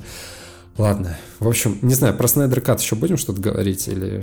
Да не, я думаю, ну, в смысле, мы уже сказали. Или ты, ты можешь добавить, если хочешь, про Снайдер Кат. Я просто сказал уже все, что хотел. Я просто думаю о том, что у нас был Бэтмен против Супермена, который мне дико не понравился, и который как бы получился таким каким его задумывал Зак Снайдер, я так полагаю. Ну, то есть, э, может быть, он бы что-то и сейчас и поменял, но, в принципе, он работал над этим фильмом от и до, и получилось ну так себе. Получилось Санина, да, конечно, очень плохое кино. Четыре золотые да. малины, и вообще у меня оценка 3 вообще этому фильму стоит, то есть я не фанат этого фильма.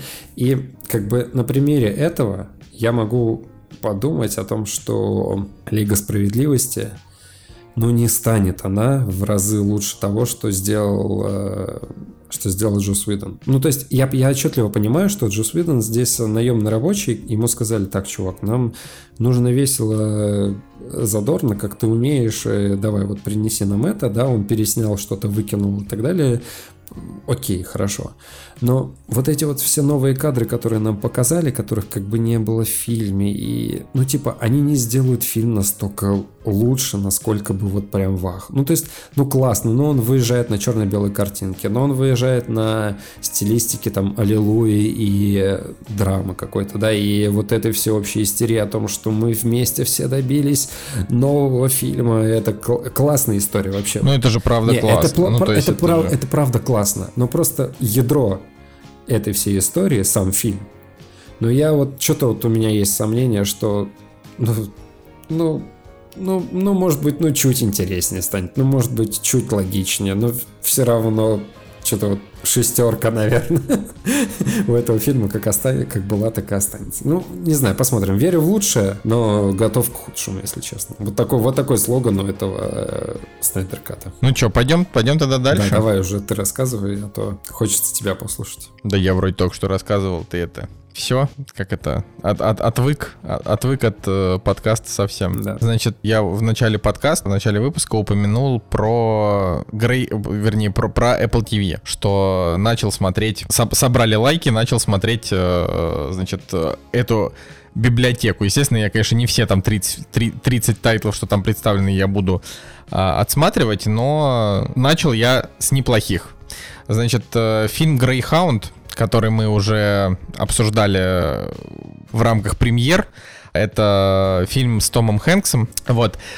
Что мне хочется сказать про Greyhound? Э, мне очень сильно закатило. Вот это, это важно. Это то, что нужно понимать. А, значит, э, кино идет 80 минут, 91, если считать все титры, что там есть. А, и как вообще обычно говорит Кактус, если фильм идет там 80-90 минут, а там заявлены какие-то серьезные актеры, то, скорее всего, это какая-то параша с порезанным сценарием, а, с там не знаю, с быстрым монтажом и, в общем, фильм, на который не стоит тратить время. А Greyhound э, это противоположное такому кино. А его длительность, она полностью обусловлена, собственно, сюжетом фильма. О чем, значит, о чем кино? А, 42 год, идет Вторая мировая война, и, э, значит, э, миноносец Грейхаунд идет по значит, по Атлантическому океану. И здесь показывают, э, значит, период э, битвы за Атлантику. Грейхаунд, uh-huh. его задача защищать, то есть а, ему нужно защищать, значит, э, другие корабли, которые плывут по, по, ну, значит, по каким-то по каким-то своим, ну не тоже по каким-то своим делам, а по, а, по конкретным делам. Они там перевозят разные вещи. Кто-то перевозит бензин, кто-то перевозит еду, кто-то перевозит какие-то вещи. Ну, то есть это а, огромное количество кораблей а, идут по Атлантическому океану. Понятно, и... это что-то типа сторожевого корабля, который их защищает, да? Да, и к этому у меня потом будет вопрос, на самом деле. А, значит, что важно знать про фильм? А, он не на реальных событиях. То есть действительно была такая э, грустная, как и все, что связано с войной, в общем-то, часть истории, которая называется «Битва за Атлантику», но это как бы «Битва за Атлантику», это по факту, а, если, например, мы откроем Википедию, то это военная кампания Второй мировой войны, которая длилась с самого начала по ее окончании. То есть это как бы все, все на протяжении всех шести лет, э, значит, Второй мировой, э, продолжалась эта битва за Атлантику. Поэтому тут, тут нельзя говорить о том, что э, здесь охватывается вся битва за Атлантику. Это просто два дня из э, событий, которые как бы происходили. А, значит, э, есть такой роман у писателя Сесила Скотта, который называется «Добрый пастырь». А, книга рассказывает про, значит, команду корабля, э, который, которая под командованием капитана противостоит подводным лодкам Третьего Рейха. Это вот такой вот роман. И, собственно, вот этот фильм, он основан на этом романе, но именно как бы основан на нем, а не снят по нему, понимаешь? Угу. То есть... Причем Том Хэнкс а... как бы сам написал сценарий к этому фильму. Да, ну то есть вот он взял эту книгу и написал, да, и написал сценарий. Неплохо. неплохо. Если, э, допустим, если бы вы были э, человеком, который по какой-то причине задает мне вопросы про этот фильм, вы бы, вероятно, спросили, как там Том Хэнкс? И я могу, я бы ответил, что э, так как он писал сценарий, он написал классический сценарий под себя. То есть э, Том Хэнкс здесь играет э, максимально хорошего дядьку, который герой, Uh, причем вот это вот его, знаешь, э, история, типа герой по неволе, вот он любит. Uh, такой, ну, такой, такой образ, когда ты вроде как бы и не, ну, ты вроде как бы не геройствовать пришел, а просто выполнять свой долг, но в итоге оказываешься героем. Вот, mm-hmm. и Грейхаунд это, да, это такая, это такая тема. А, значит... Ну скажи мне, почему, почему у тебя 8 стоит? У, у, у фильма потому, общая что... оценка 6,9, у тебя 8. Крутой фильм, вот очень крутой. Я вот, а, например, если вспоминать Дюнкерк, то я от него получил в два раза меньше эмоций, чем от Грейхаунда за 80 минут. Опять же, я тоже это все, это все обсужу. Значит, мы уже закрепили, да, что фильм не по реальным событиям. Фильм э, снят, в общем, по большей части там на зеленом фоне, наверное. Бюджет у него 50 миллионов, и вот Том Хэнкс там играет главный. Там есть еще известные там относительно актеры, но он там как бы самый главный, самый клевый. Опять же, фильм вышел на Apple TV, но это не производство Apple TV. А, это Sony сняли, а Apple перекупили э, возможность эксклюзивно у себя его показывать. Ну, как это, например, не знаю, Netflix делает с фильмами А24 и прочими. Вот. Почему я поставил фильму 8? 8. Короче, чтобы вы понимали, Greyhound это не это не военная драма серьезная, типа там «Спасти рядового Райана» и прочие фильмы про войну, которые вы смотрели, любите, и вам там от них тяжело. То есть да, здесь, конечно, есть вот этот вот, вот этот, вот это как бы горечь от смертей, да, каких-то героев, но здесь практически нет ни одного персонажа, который, вот знаешь, ты там, он светился в кадре, и потом он вдруг погиб, и ты такой переживаешь это, потому что это боевик, то есть здесь важна не, не, не, не столько атмосфера войны и вот этой вот грусти о войне, потому что таких фильмов много, а здесь важна атмосфера того, что война это помимо э, его вот этой вот драматической составляющей о том, что там уходят чьи-то сыны или отцы, умирают чьи-то дети и вот поле это вот битвы. все, то есть это э, это все как бы пережевано, да, то есть война это еще и поле битвы, и вот Грейхаунд это просто мочилово, то есть это очень очень напряженный фильм, очень напряжен. То есть это, он просто, он буквально не дает продохнуть. Фильм сразу начинается с того, что они там плывут по воде, ну практически там с первой минуты, а, и э, их задача это сопроводить корабли, но за ними начинают охотиться немецкие подводные лодки, э, на, в которых вообще какие-то звери сумасшедшие сидят, которые там пробиваются на радиочастоты и говорят там мы убьем всех ваших друзей, мы вас всех потопим, мы вышли на охоту, ну, то есть какие-то прям просто конченые подонки. Да, вот что-то такое, Женя, да. И ты просто в невероятном напряжении, потому что там огром, там динамика. А, то есть фильм, вот он идет а, как без титров 80 минут, да, и за это время там показывают, ну, наверное, 4 промежутка, э, во время которых происходят активные события. То есть э, все, это, все это действие происходит на протяжении, по-моему, трех дней.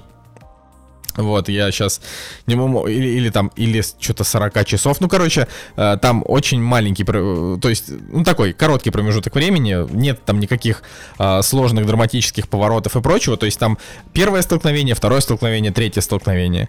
Вот, и все это время там происходит всякая дичь. Ну, то есть это, это, это, не, это невозможно рассказать, потому что это реальный боевик. Там все время э, происходит такая, ну, не знаю, смена кадров, э, огромное количество решений, которые нужно принимать, и это э, так как это все сделано еще, ну, то есть снят фильм про Вторую мировую войну, то есть в антураже Второй мировой войны, а он получается, этим, я считаю, он как бы получает дополнительный балл. То есть если бы это была просто, грубо говоря, война каких-то типов на корабле с какими-то пиратами. Вот а, как раз таки там... у Тома Хэнкса там что-то было про Сомали, вот такое вот, помнишь? Тогда него... капитан Филипп да, был. Капитан вот, Филлипс. капитан Филипп. Вот капитан ну, Филлипс, капитан Филлипс не, там... не боевик.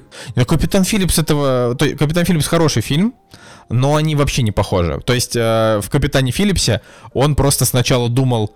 Э, то есть он сначала пытался как бы не допустить того, чтобы пираты попали к ним на корабль, Потом, когда они попали, он пытался их перехитрить, ну и в итоге он просто помог, ну, да, да, да, как бы их арестовать. Ну то есть это это это оно оно довольно медленное, оно скорее, то есть а, Капитан Филлипс, если по жанру, это, наверное, триллер. То есть он такой, ну, он как бы он напряженный, а, но он не, не какой-то там активный. А Greyhound это экшен. То есть там а, как бы подводные лодки там уничтожают, топят один за другим корабли. Грейхаунд пытается просто на всех скоростях, обходя мины, ну, в смысле не мины, а обходя торпеды, которые в них летят со всех сторон, они пытаются как-то вырулить, то есть это, понимаешь, и, и еще как-то при этом потопить тоже эти корабли, там сбрасывают бомбы, а бомб становится все меньше. Там, э, не знаю, корабль, который еще один, который помогает э, защищать, он начинает стрелять, и так оказывается, что он э, не замечает, что там стоит этот Грейхаунд и попадает по нему, и они, то есть, и они там начинают падать от братского огня, потому что э, там другой корабль в ночи не видит, то по ним стреляет. То есть фильм прям вообще, он просто не отпускает, и его на одном дыхании смотришь. Короче, он вот вообще, то есть... Если бы у меня сейчас был выбор смотреть Грейхаунд или Капитан Филлипс, э, по моему внутреннему состоянию, то есть это чисто выбор жанрового кино, то есть э, хочешь либо боевик посмотреть, либо триллер с э, Томом Хэнксом, где он такой, а сейчас всех спасу. Вот, э, я бы на самом деле Greyhound сейчас посмотрел, потому что хочется, вот, вот реально хочется какого-то морского экшена, где корабли стреляют, мины падают. И... Он очень крутой. При этом там, понимаешь, там есть драма, и она благодаря, то есть эта драма она полностью создается благодаря Тому Хэнксу, потому что у Тома Хэнкса у него такой очень сердобольный взгляд, поэтому, когда там кто-то погибает, достаточно одной секунды его взгляда, чтобы понять, что он как бы сопереживает этому, но у него нет времени, потому что там идет Мочилова, и ему нужно продолжить решать дальше. То есть там всякие сцены, когда к нему, там, не знаю, подбили корабль, один из тех, что они там должны были защищать, он горит, там погибают люди, к нему, подбега... к нему подходят и говорят, нам только что послали, там, послал сигнал бедствия еще один корабль, а с другой стороны подбегает матрос и говорит, там люди, типа, есть еще живые, да, будем ли мы их спасать. И он такой стоит, смотрит направо-налево, типа, куда, что ему сделать? Ему пойти спасать корабль или пойти спасать людей из горящего уже корабля, который уже подорвали. Ну, то есть вот там прям вот такое кино. И поэтому э, вот этих 80 минут достаточно более чем. Он и так напряженный, он просто, он как натянутая струна. Он когда заканчивается, ты просто выдыхаешь, думаешь, все, все, спасибо. Это круто, это прям вот... То есть это, это фильм не войдет в историю каких-то великих военных фильмов, абсолютно нет. А, но свою роль он выполняет хорошо, поэтому я за это и поставил 8. Окей, то есть давай еще раз повторим. Фильм 2020 года, то есть актуальный, реально, вот я его пропустил, когда он там выходил в цифровых премьерах. Да только что он вышел в июле. Вот, он вышел 10 июля, премьера в мире у него была. И, ну, действительно тяжело как-то... И мимо меня он прошел где-то тоже краем уха, знаешь, э, на постере ты такой видишь, так, значит, был Том Хэнкс э, в фуражке, думаю, ну ладно, очередное какое-то кино, ну вот, отлично, значит, э, есть что посмотреть, какие-то все-таки более-менее крупные премьеры, а попадается их можно глянуть. Ну это да, то есть и да, я еще хотел бы сказать, конечно, вот еще разочек, а, что если, например, сравнивать Greyhound с 1917, э, то сравнений нет, 1917 это кино, в отличие там, то есть Greyhound в сравнении с ним это не кино, это просто такой а, такой экшен-клип, я не знаю, если говорить. А если, например, сравнить с Дюнкерком, то Дюнкерк, он художе... с художественной стороны, он, конечно, лучше, но со смысловой стороны он как бы особенный какой-то, на мой взгляд, большой идеи не несет, и когда он заканчивается, есть какое-то ощущение потраченного времени. То есть в том же Дюнкерке, да, там как бы ощущение а, ухо... ну, э, утекания времени было через тикание часов, вот. Но это даже в половину не создавало такого напряжения, как в Грейхаунде весь фильм. Ну, то есть вот он, потому что ты реально думаешь, вот, вот сейчас еще чуть-чуть, и они умрут. Ну, как бы, понимаешь? И вот, э, ну, то есть это такой, понимаешь, это такой блокбастер 80-минутный. Он, он коротенький, э, там ничего сильно много не произошло, но это такая прям вот мощная такая морская напряженная баталия. Вот, на мой, на мой личный взгляд. Это даже... Давай еще напомним да. о том, что здесь играет Стивен Грэм, друзья. Если вы по какой-то причине не, причине не фанаты Тома Хэнкса, то, пожалуйста, вот здесь есть э, Стивен Грэм, который снимался в э, «Большом куше». И «Банда Нью-Йорка», кстати, был. Но мой любимый фильм с ним «Конура». Ребят, вот если не видели, трэш-фильм, называется «Dog House». Э, по-моему, я о нем уже рассказывал, но а, Конечно. попали, да, в русской версии девятого года. Чисто посмеяться про зомби весело. Особенно на войне. Э, смотри, то есть сейчас волна феминизма, э, все дела, то, что мы любим обсуждать, и там как бы основная идея это то, что женщины стали зомби. То есть э, не мужики, а вот все женщины, они стали зомби и начали убивать мужиков. Мне кажется, актуально вообще. Я, кстати, я люблю фильм «Попали», он, он правда он смешной. прикольный, он прикольный, да. да. Да. Но в Грейхаунде тут у него, у него как бы роль, ну я не знаю, в, в такая второстепенная роль, э, но насколько он там, то есть, ну как бы, понимаешь, там кроме Тома Хэнкса не, нет, нет ничего, что, что достойно было бы внимания с точки зрения актеров. Они просто были все на своих местах. И действительно, то есть вот, это вот, знаешь, когда когда вот в фильме заменить одно какое-то одну какую-то часть уравнения, да, оно сразу же поплывет, оно сразу же не будет работать. Вот Greyhound, он работает хорошо именно потому, что это, а, это такое экшен-кино а, с э, перестрелками бомбами, то есть оно такое как бы в этом плане напряженный, потому что там даже толком, знаешь, не прицелиться никуда, то есть это вообще такая прям. А, но при этом там играет Том Хэнкс, который исключительно не экшоновый актер, то есть это драматический чувак, главная задача которого это вызвать к себе симпатию а, и быть героем. И вот а, когда накладывается одно на другое, то есть если бы это был не Том Хэнкс, а любой абсолютно другой дядька, вот любой вообще, кого бы ты ни представил, это уже было бы не такое кино, потому что у Тома Хэнкса у него правда взгляд такой, знаешь, что вот он смотрит, и ты понимаешь, ему больно, тут ему, тут ему радостно, понимаешь, тут ему грустно. То есть вот он, он умеет как-то сосредотачивать э, в своей актерской игре э, эмоции. Он очень, очень хорошо. Он, у него еще такой эффект накопления классный, знаешь, когда, э, ну типа с каждой, э, с каждой следующей сценой он как бы понимает, что все тяжелее и тяжелее. И э, надо выруливать, но как, да, то есть у него там еще, у его персонажа там такой бэкграунд, что он до этого никогда не был конвоем, и это, это его первый выход, и он по факту, ну, хоть он и, э, хоть он и капитан, э, он неопытный в плане боев, у него никогда такого не было, и вот он пытается там все свои знания, которые у него есть, применить. Ну и да, вот так вот советую вообще Greyhound просто, ну, то есть это, знаешь, это буквально он такой короткий, что Просто посмотрите. В принципе, Классный это, фильм. это та история, почему мы, скажем так, один из пунктов, почему мы этот фильм обсуждаем, потому что нам нужно было выбрать фильм, который идет э, не больше полутора часов, а, для того, чтобы успеть э, посмотреть какой-нибудь фильм к выпуску и обсудить его. Вот поэтому а, выбирали фильм с нормальными какими-то оценками, и вот один из параметров, чтобы он шел не слишком долго, не два, не три часа, как мы любим в последнее время такие фильмы смотреть. И это да. Ладно, давай про свой. Да, ты посмотрел Грейхаунд, а я же выбрал фильм, который идет 97 минут, он идет полтора часа. А, фильм, который называется «Волшебная сторона» или «В поисках Finding Neverland», вот, в поисках сказки, не знаю, волшебной страны, если дословно вот прям... В смысле? Неверленд это, это имя назывное, это типа страна, в которой жил Питер Пен, она так и называется, Неверленд. Ну, да, да, да, ну, как бы, если уж... Нетландия ее еще называли. Да, если расшифровывать. В общем, на самом деле, какая у меня предыстория? Опять же, помимо, из, помимо того, что хронометраж у этого фильма подходящий, был подходящий к тому, чтобы посмотреть э, этот фильм, так у этого фильма еще и оценки достаточно большие, 7,8, э, кинопоиск 7,7. Плюс э, одно из условий э, поиска фильма, это то, что мне Надя такая говорит, давай посмотрим какой-нибудь фильм с э, Кейт Уинслет. Я такой, окей, хорошо, давай посмотрим какой-нибудь фильм с Кейт Уинслет. И, в общем, вот какими-то такими перипетиями вышел на фильм «Волшебная страна». А здесь играет Джонни Депп, главная роль, да, и, соответственно, он играет с Кейт Уинслет.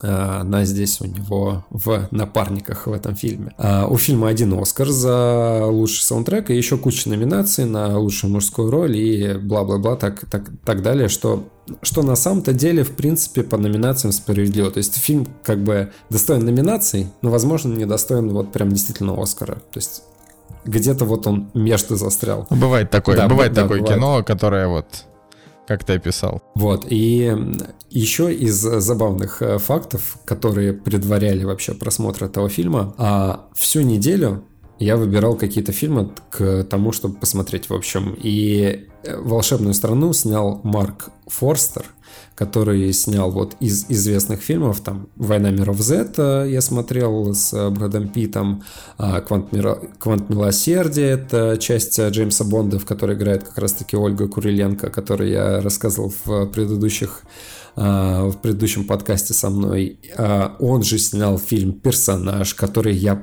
по какой-то непонятной причине недавно вспомнил. Это, кстати, интересный фильм. Там играет Уилл Феррелл, и он играет персонажа, о котором, ну, то есть писательница пишет э, книгу, а, придумывает, э, что будет с персонажем, она не может его убить, это как бы у нее главная проблема, она застряла там, да, у нее творческий кризис. Вот. А оказывается, что персонаж, о котором она пишет, он в реальности существует, и на нем отражается то, о чем она пишет. И в какой-то момент он начинает слышать строки из книги, а, которые она сочиняет, вот, и пытается найти вот писателя, который пытается ее убить. В общем, интересная мысль, на самом деле, ну, то есть такой интересный сюжет. У меня стоит 8, и Ул Феррелл здесь, э, ну, вот, не максимальный кретин, который может быть.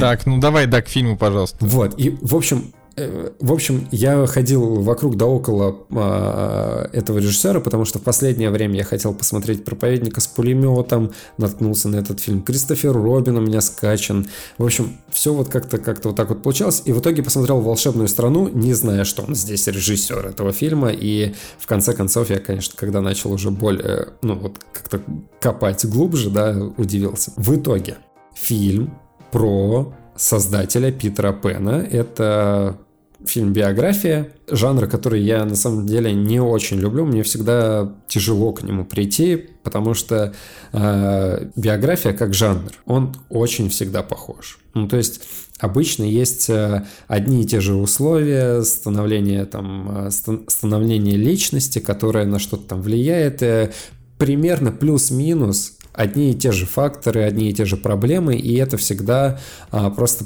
подается под разным соусом. Ну, в общем, примерно такое отношение у меня к, так, э, к этому жанру. И, честно говоря, я, опять же, моя любимая история, я не читал синопсис, не смотрел трейлер, просто доверился тому, что здесь играет Джонни Депп, и есть а, отличные оценки. И ребята, когда фильм закончился, я даже прослезился. То есть э, фильм действительно трогательный, он э, цепляет за душу, и нужно отдать должное.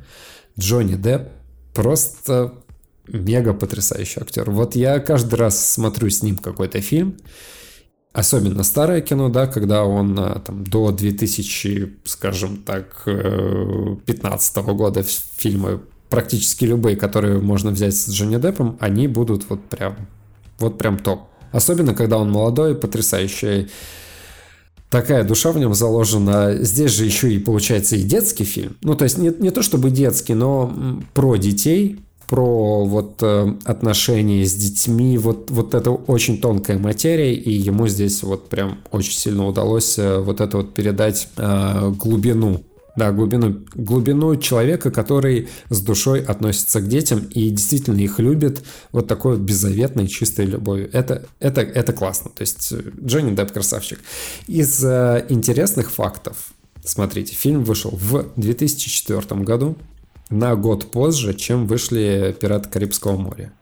И в этом фильме, смотрите, Джонни Депп появляется на корабле, ну, то есть э, там у него происходит фантазия э, с детьми, они постоянно э, отправляются в вот эти вот сказочные вымышленные путешествия, он с ними играет. Смотри, Жень, Майкл Джексон тоже с этого начинал.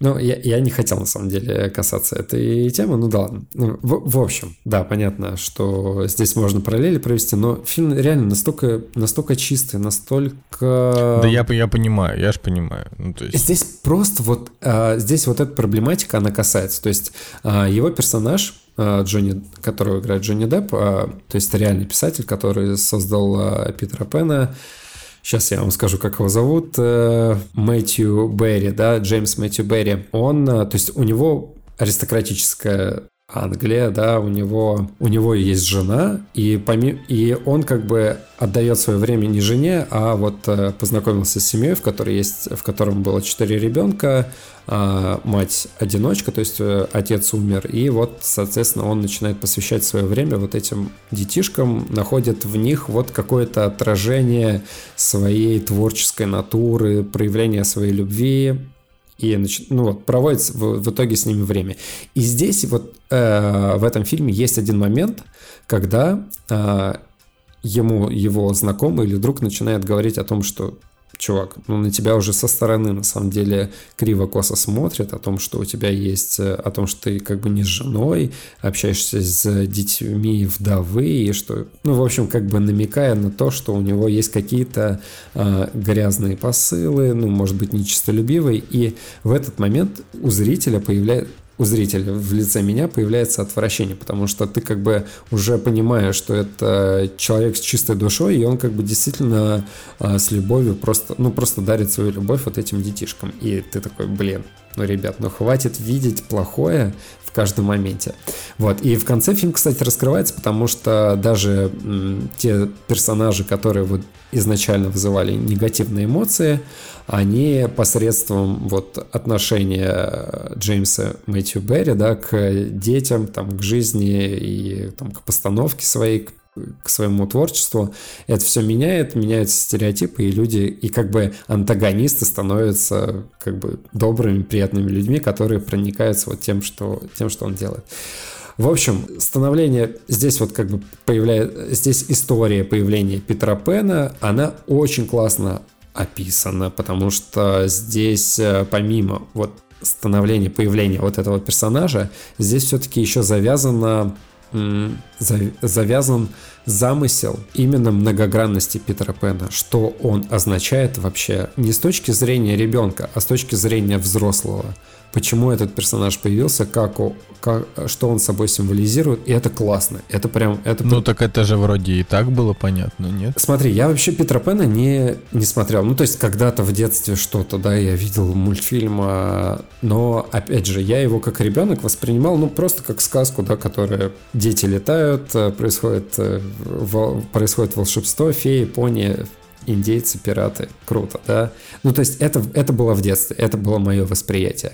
А сейчас, посмотрев вот этот фильм, да, э, ты как бы у меня пришло понимание о том, что вот Питер Пен, он с точки зрения взрослого, он очень многогранный. Он про смерть, он про любовь, он про дружбу, он про то, все, пятое, ну, десятое. Да. И, все, все так и есть. И, ты, и я такой, вау, круто. И мне теперь захотелось Питера Пена пересмотреть. Э, вот э, один фильм подталкивает к тому, чтобы познакомиться еще раз, еще ближе, еще больше с произведением, да, и посмотреть на него с другой стороны или, или как-то глубже, да, на, на эту историю освежить в памяти. В общем, классно.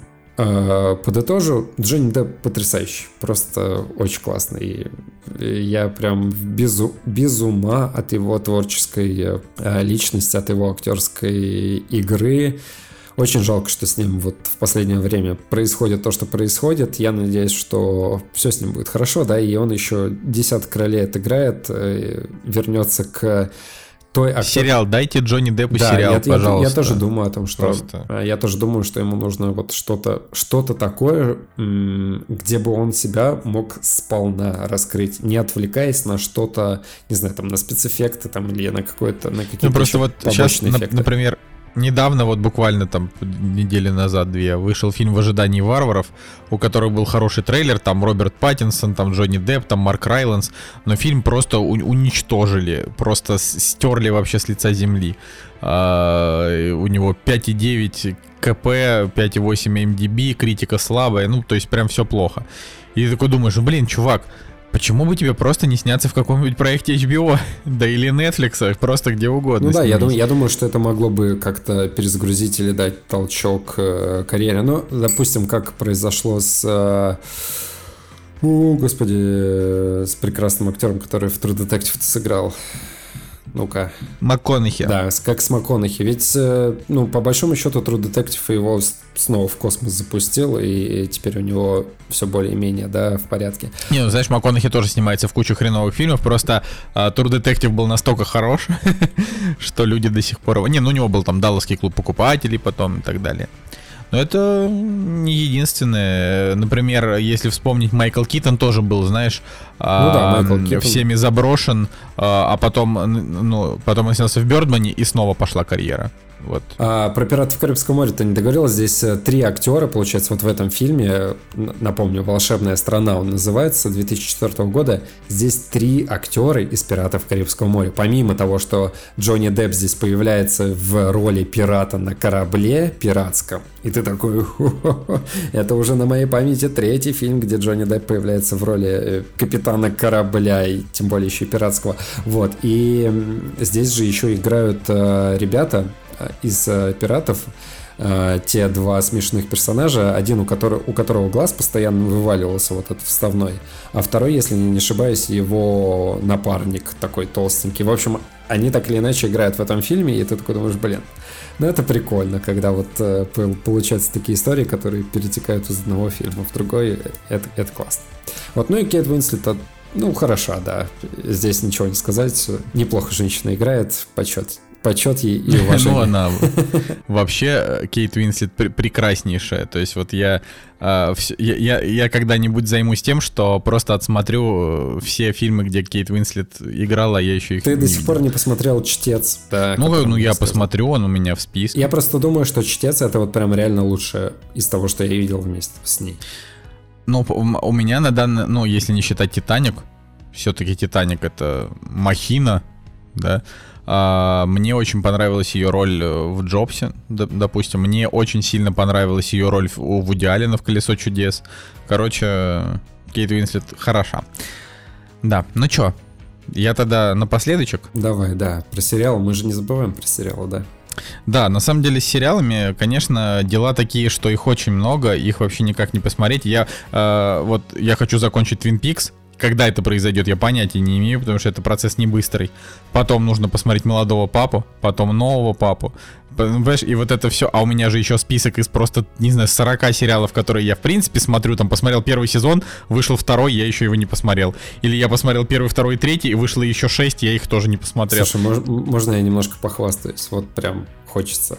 А, мы купили виниловую пластинку, а, саундтрек ага. молодого папы.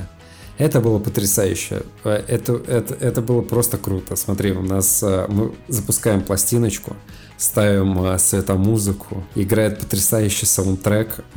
Скажем так, это произошло в тот день, когда меня взломали на Netflix, то есть и еще не было осознания того, что все плохо, и мы такие дома сидим, слушаем э, молодого папу, и это, это просто потрясающий момент жизни. Это, это было круто.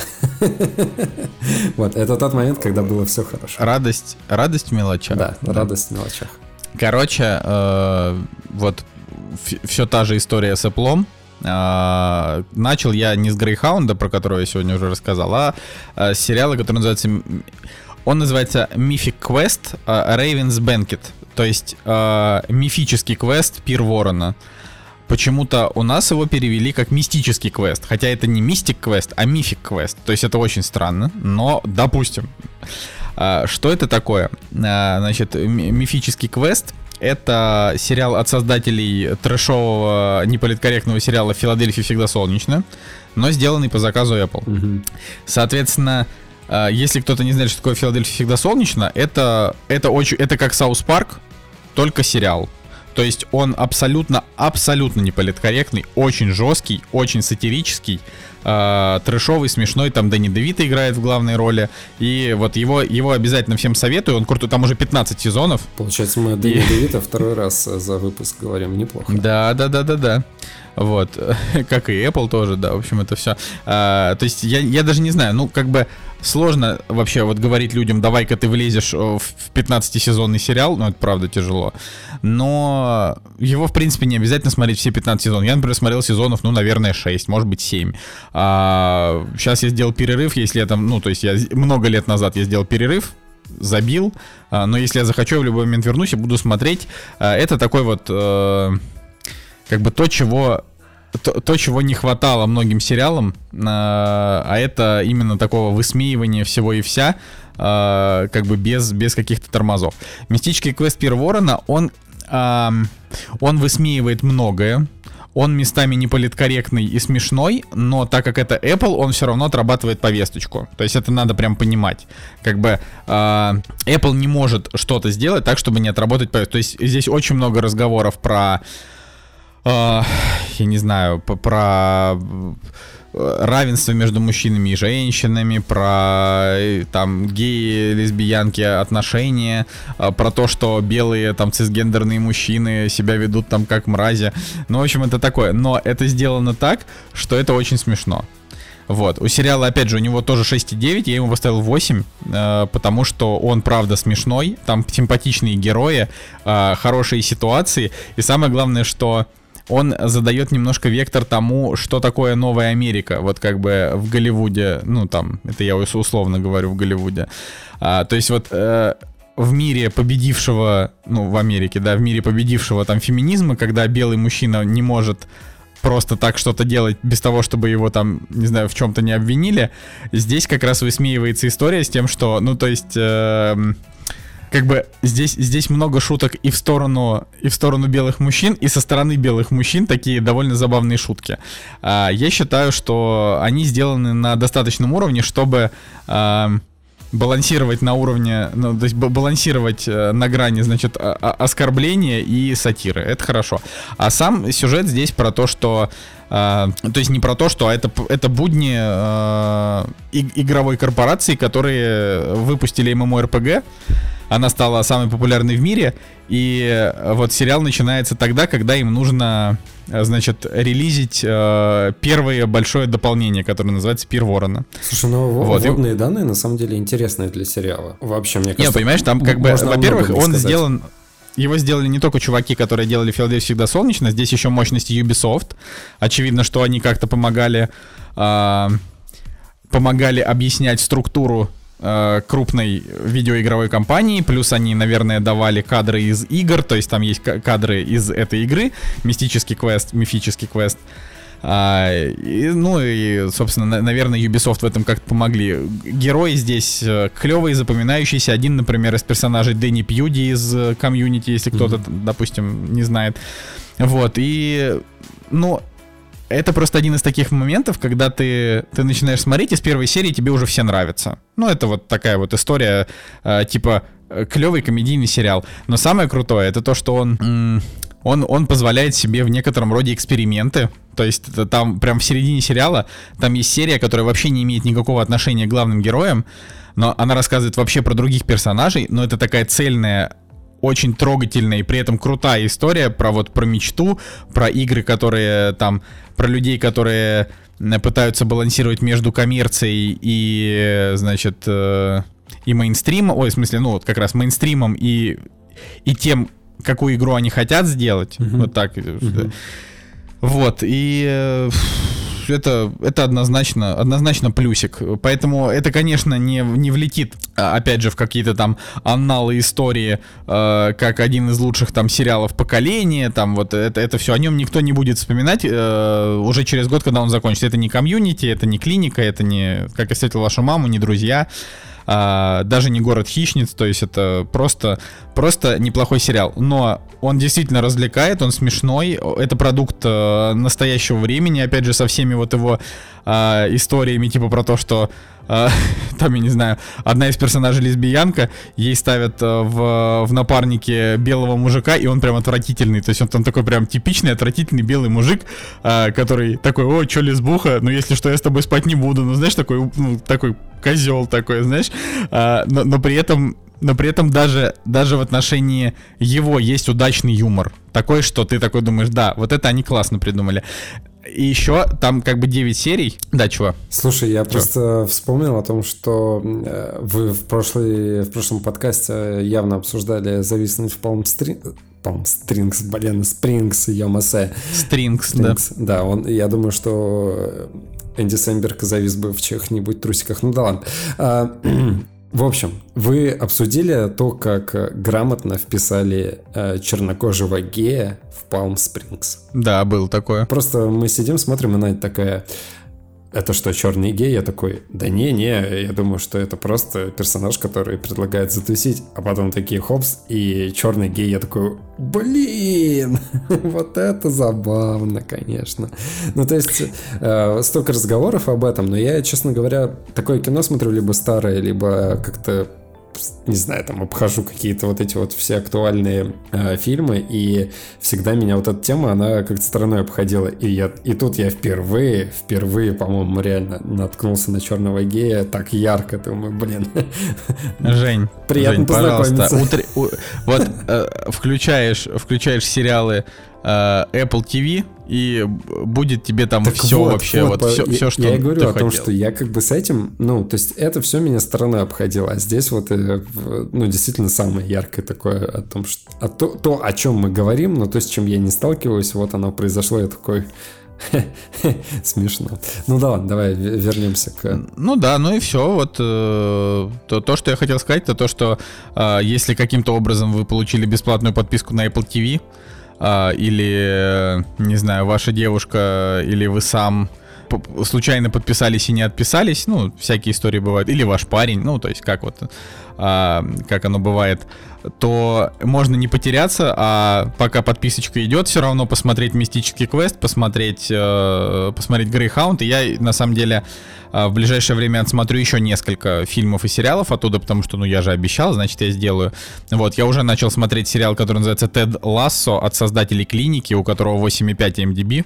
Вот. Это про футбол, да? А, Это про америк- американского тренера, который не умеет играть в футбол, ну, как бы, он даже правила толком футбола не знает, но его зовут в Англию для того, Да, чтобы он да, да. тренировал футбольную команду. Одну да. из серий поставил, кстати, снял Зак Браф, о чем он активно там рассказывал в своем подкасте супер-пупер крутом, который я никогда не слушал, но просто подписан на него, да, и он там а, об этом постоянно рассказывает. Кстати, круто, и этот сериал, по-моему, на второй сезон продлили уже, если, если я ничего Да, не и путаю. как и мистический квест, если что. То есть Apple все свои сериалы продлили сразу на 2-3 сезона, а, потому что у них нет контента. Им нужно что-то делать. Вот они смогли выкупить хоть какой-то тайтл, они его будут снимать, даже если его смотреть вообще никто не будет.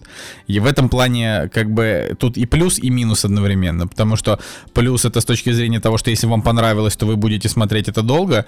А минус это то, что Apple реально ну, как бы они, зака- они вот погоне за хотя бы, за хотя бы чем-то, они качеству уступают. Ну, потому что там большая часть сериалов, что есть на Apple TV, это а, крайне середняковые банальные истории. Вот.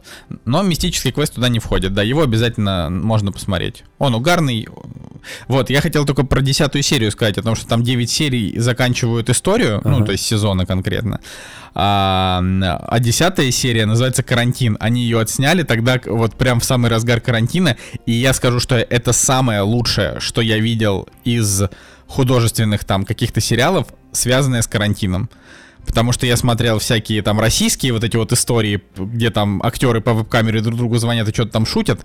Это все, конечно, билиберда. А здесь они как бы вот у тебя уже есть бэкграунд из 9 серий, ты уже всех героев любишь, ты уже их, эм, как бы ты уже знаешь их э, характеры. И вот э, в 10 серии показывают, как они все выживают во время карантина, э, вот во время коронавируса. Просто кайфушечки. Вот я прям вот этой серии отдельная моя девятка вообще, вот за, за то, что она есть. Поэтому класс, я правда не понимаю, почему 6,9, но он, но он крутой. Вот, может быть, у него реально 6,9, просто потому что, а, ну, потому что там есть э, там ЛГБТ персонажи, например. Ну, то есть, э, например, MDB у него 7,6. Вот я считаю, что 7,6 это для него а, достаточно справедливая оценка. 6,9 это такая а, оценка людей, которые не любят не любят геев и феминисток. Слушай, ну Наверное. пока ты рассказывал, в принципе, у меня уже 72% скачалось этого сериала, поэтому... Женя, блин. Слушай, ну у меня нету экосистемы Apple, то есть э, я никогда, да, ладно, я хорошо. никогда Apple вообще согласен. не пользовался. То есть, нет, подожди, стой, нет, у меня был iPhone 5, несколько, полгода, наверное, я им пользовался, пока, пока я не понял, что не, это все-таки не про меня. Э, Приставка у меня на андроиде, которая... Нет, тут вообще реально вопросов нет. Потому что, если честно, я э, до сих пор считаю, что а, помимо всех вот этих вот жутких неудобств а, на тему 199 рублей и отсутствием контента, а, помимо этой- этих всех, э, значит, неудобств и радостей, а, его и смотреть-то можно только на, ну, как бы вариант 1 MacBook, вариант 2 iPhone, вариант 3 iPad, вариант 4 а, это у тебя есть приставка Apple TV. И получается, что мы его смотрим как бы на ноуте. То есть мы вообще ничего... То есть я на ноуте последний раз смотрел что-либо, какой-либо контент, а, не считая Ютуба, я смотрел там просто годы назад. Потому что вот у нас есть телек, и мы смотрим все на телеке. А в итоге получается, что потребляя лицензионный контент, а, мы сидим как бы вот вдвоем на огромном диване и, и смотрим в маленький экранчик этого ноутбука, потому что Apple а, решили не делать свое приложение для телевизоров. Блин, чтобы люди покупали их приставки. Для меня это полный бред, честно. Но окей. Кстати, по да. поводу вообще потребления контента, еще, не, еще немного хочу сказать, потому что я вот только сегодня это понял. Э, нужно было оперативно фильм скачать и посмотреть, э, вот «Волшебную страну», и не было времени качать там, не знаю, рип на 20 гигабайт или на 40, как я в последнее время делаю, и поэтому э, быстренько скачал э, какой-то рип на 2 гигабайта, но с субтитрами, думаю, ладно, окей, сойдет. И ты знаешь что? Я, пон... я поймал себя на мысли о том, что вот э, такого качества э, кино мне уже достаточно тяжело смотреть. То есть я уже за полгода или там за год, да, пока у меня появился телевизор э, с 4К, там приставка этого э, чудесная, я понял, что я уже приучил себя к Full HD или 4К. Ну, то есть э, мне уже подавай вот четенькую картиночку, чтобы все там было хорошо и прекрасно. Ну, конечно, это не исключает там старых фильмов, да, понятно, что старые фильмы мы смотрим такими, какие они есть, но вот что-то современное, вот уже хочется такое прям, чтобы покачественнее все было. Это, это действительно мысль, которую, которую я вот поймал сегодня во время просмотра вот э, таких плохих каких-то старых э, рипов, которые, знаешь, там когда-то 2 гигабайта казалось, воу, качество крутое, а сейчас уже, а сейчас уже кажется, что не, нужно что-то потяжелее, по получше. Это да, да, времена в этом плане меняются. Но я надеюсь, Женя, что мы когда-нибудь приведем тебя в стан а, лицензионных потребителей.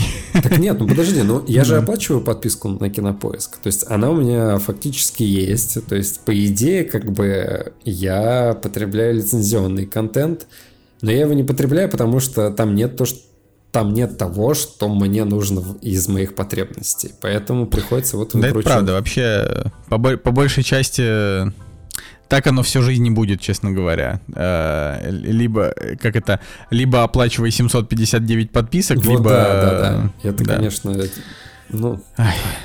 Ну ладно, на этом, на, на, на этой э, веселой ноте я думаю, что мы закончим наш сегодняшний двухчасовой, как получилось, выпуск. Мы прям не ожидали, что так выйдет. Вот. Э, Женя вернулся. На следующей неделе я надеюсь, что мы сможем записаться втроем. Да, потому, потому что нужно обсудить фильм э, рас, да. «Расправьте крылья». Обязательно. Так что все, с вами был Николай Солнышко. И Евгений Москвин. Всем пока. Кактус подкаст. До следующей недели.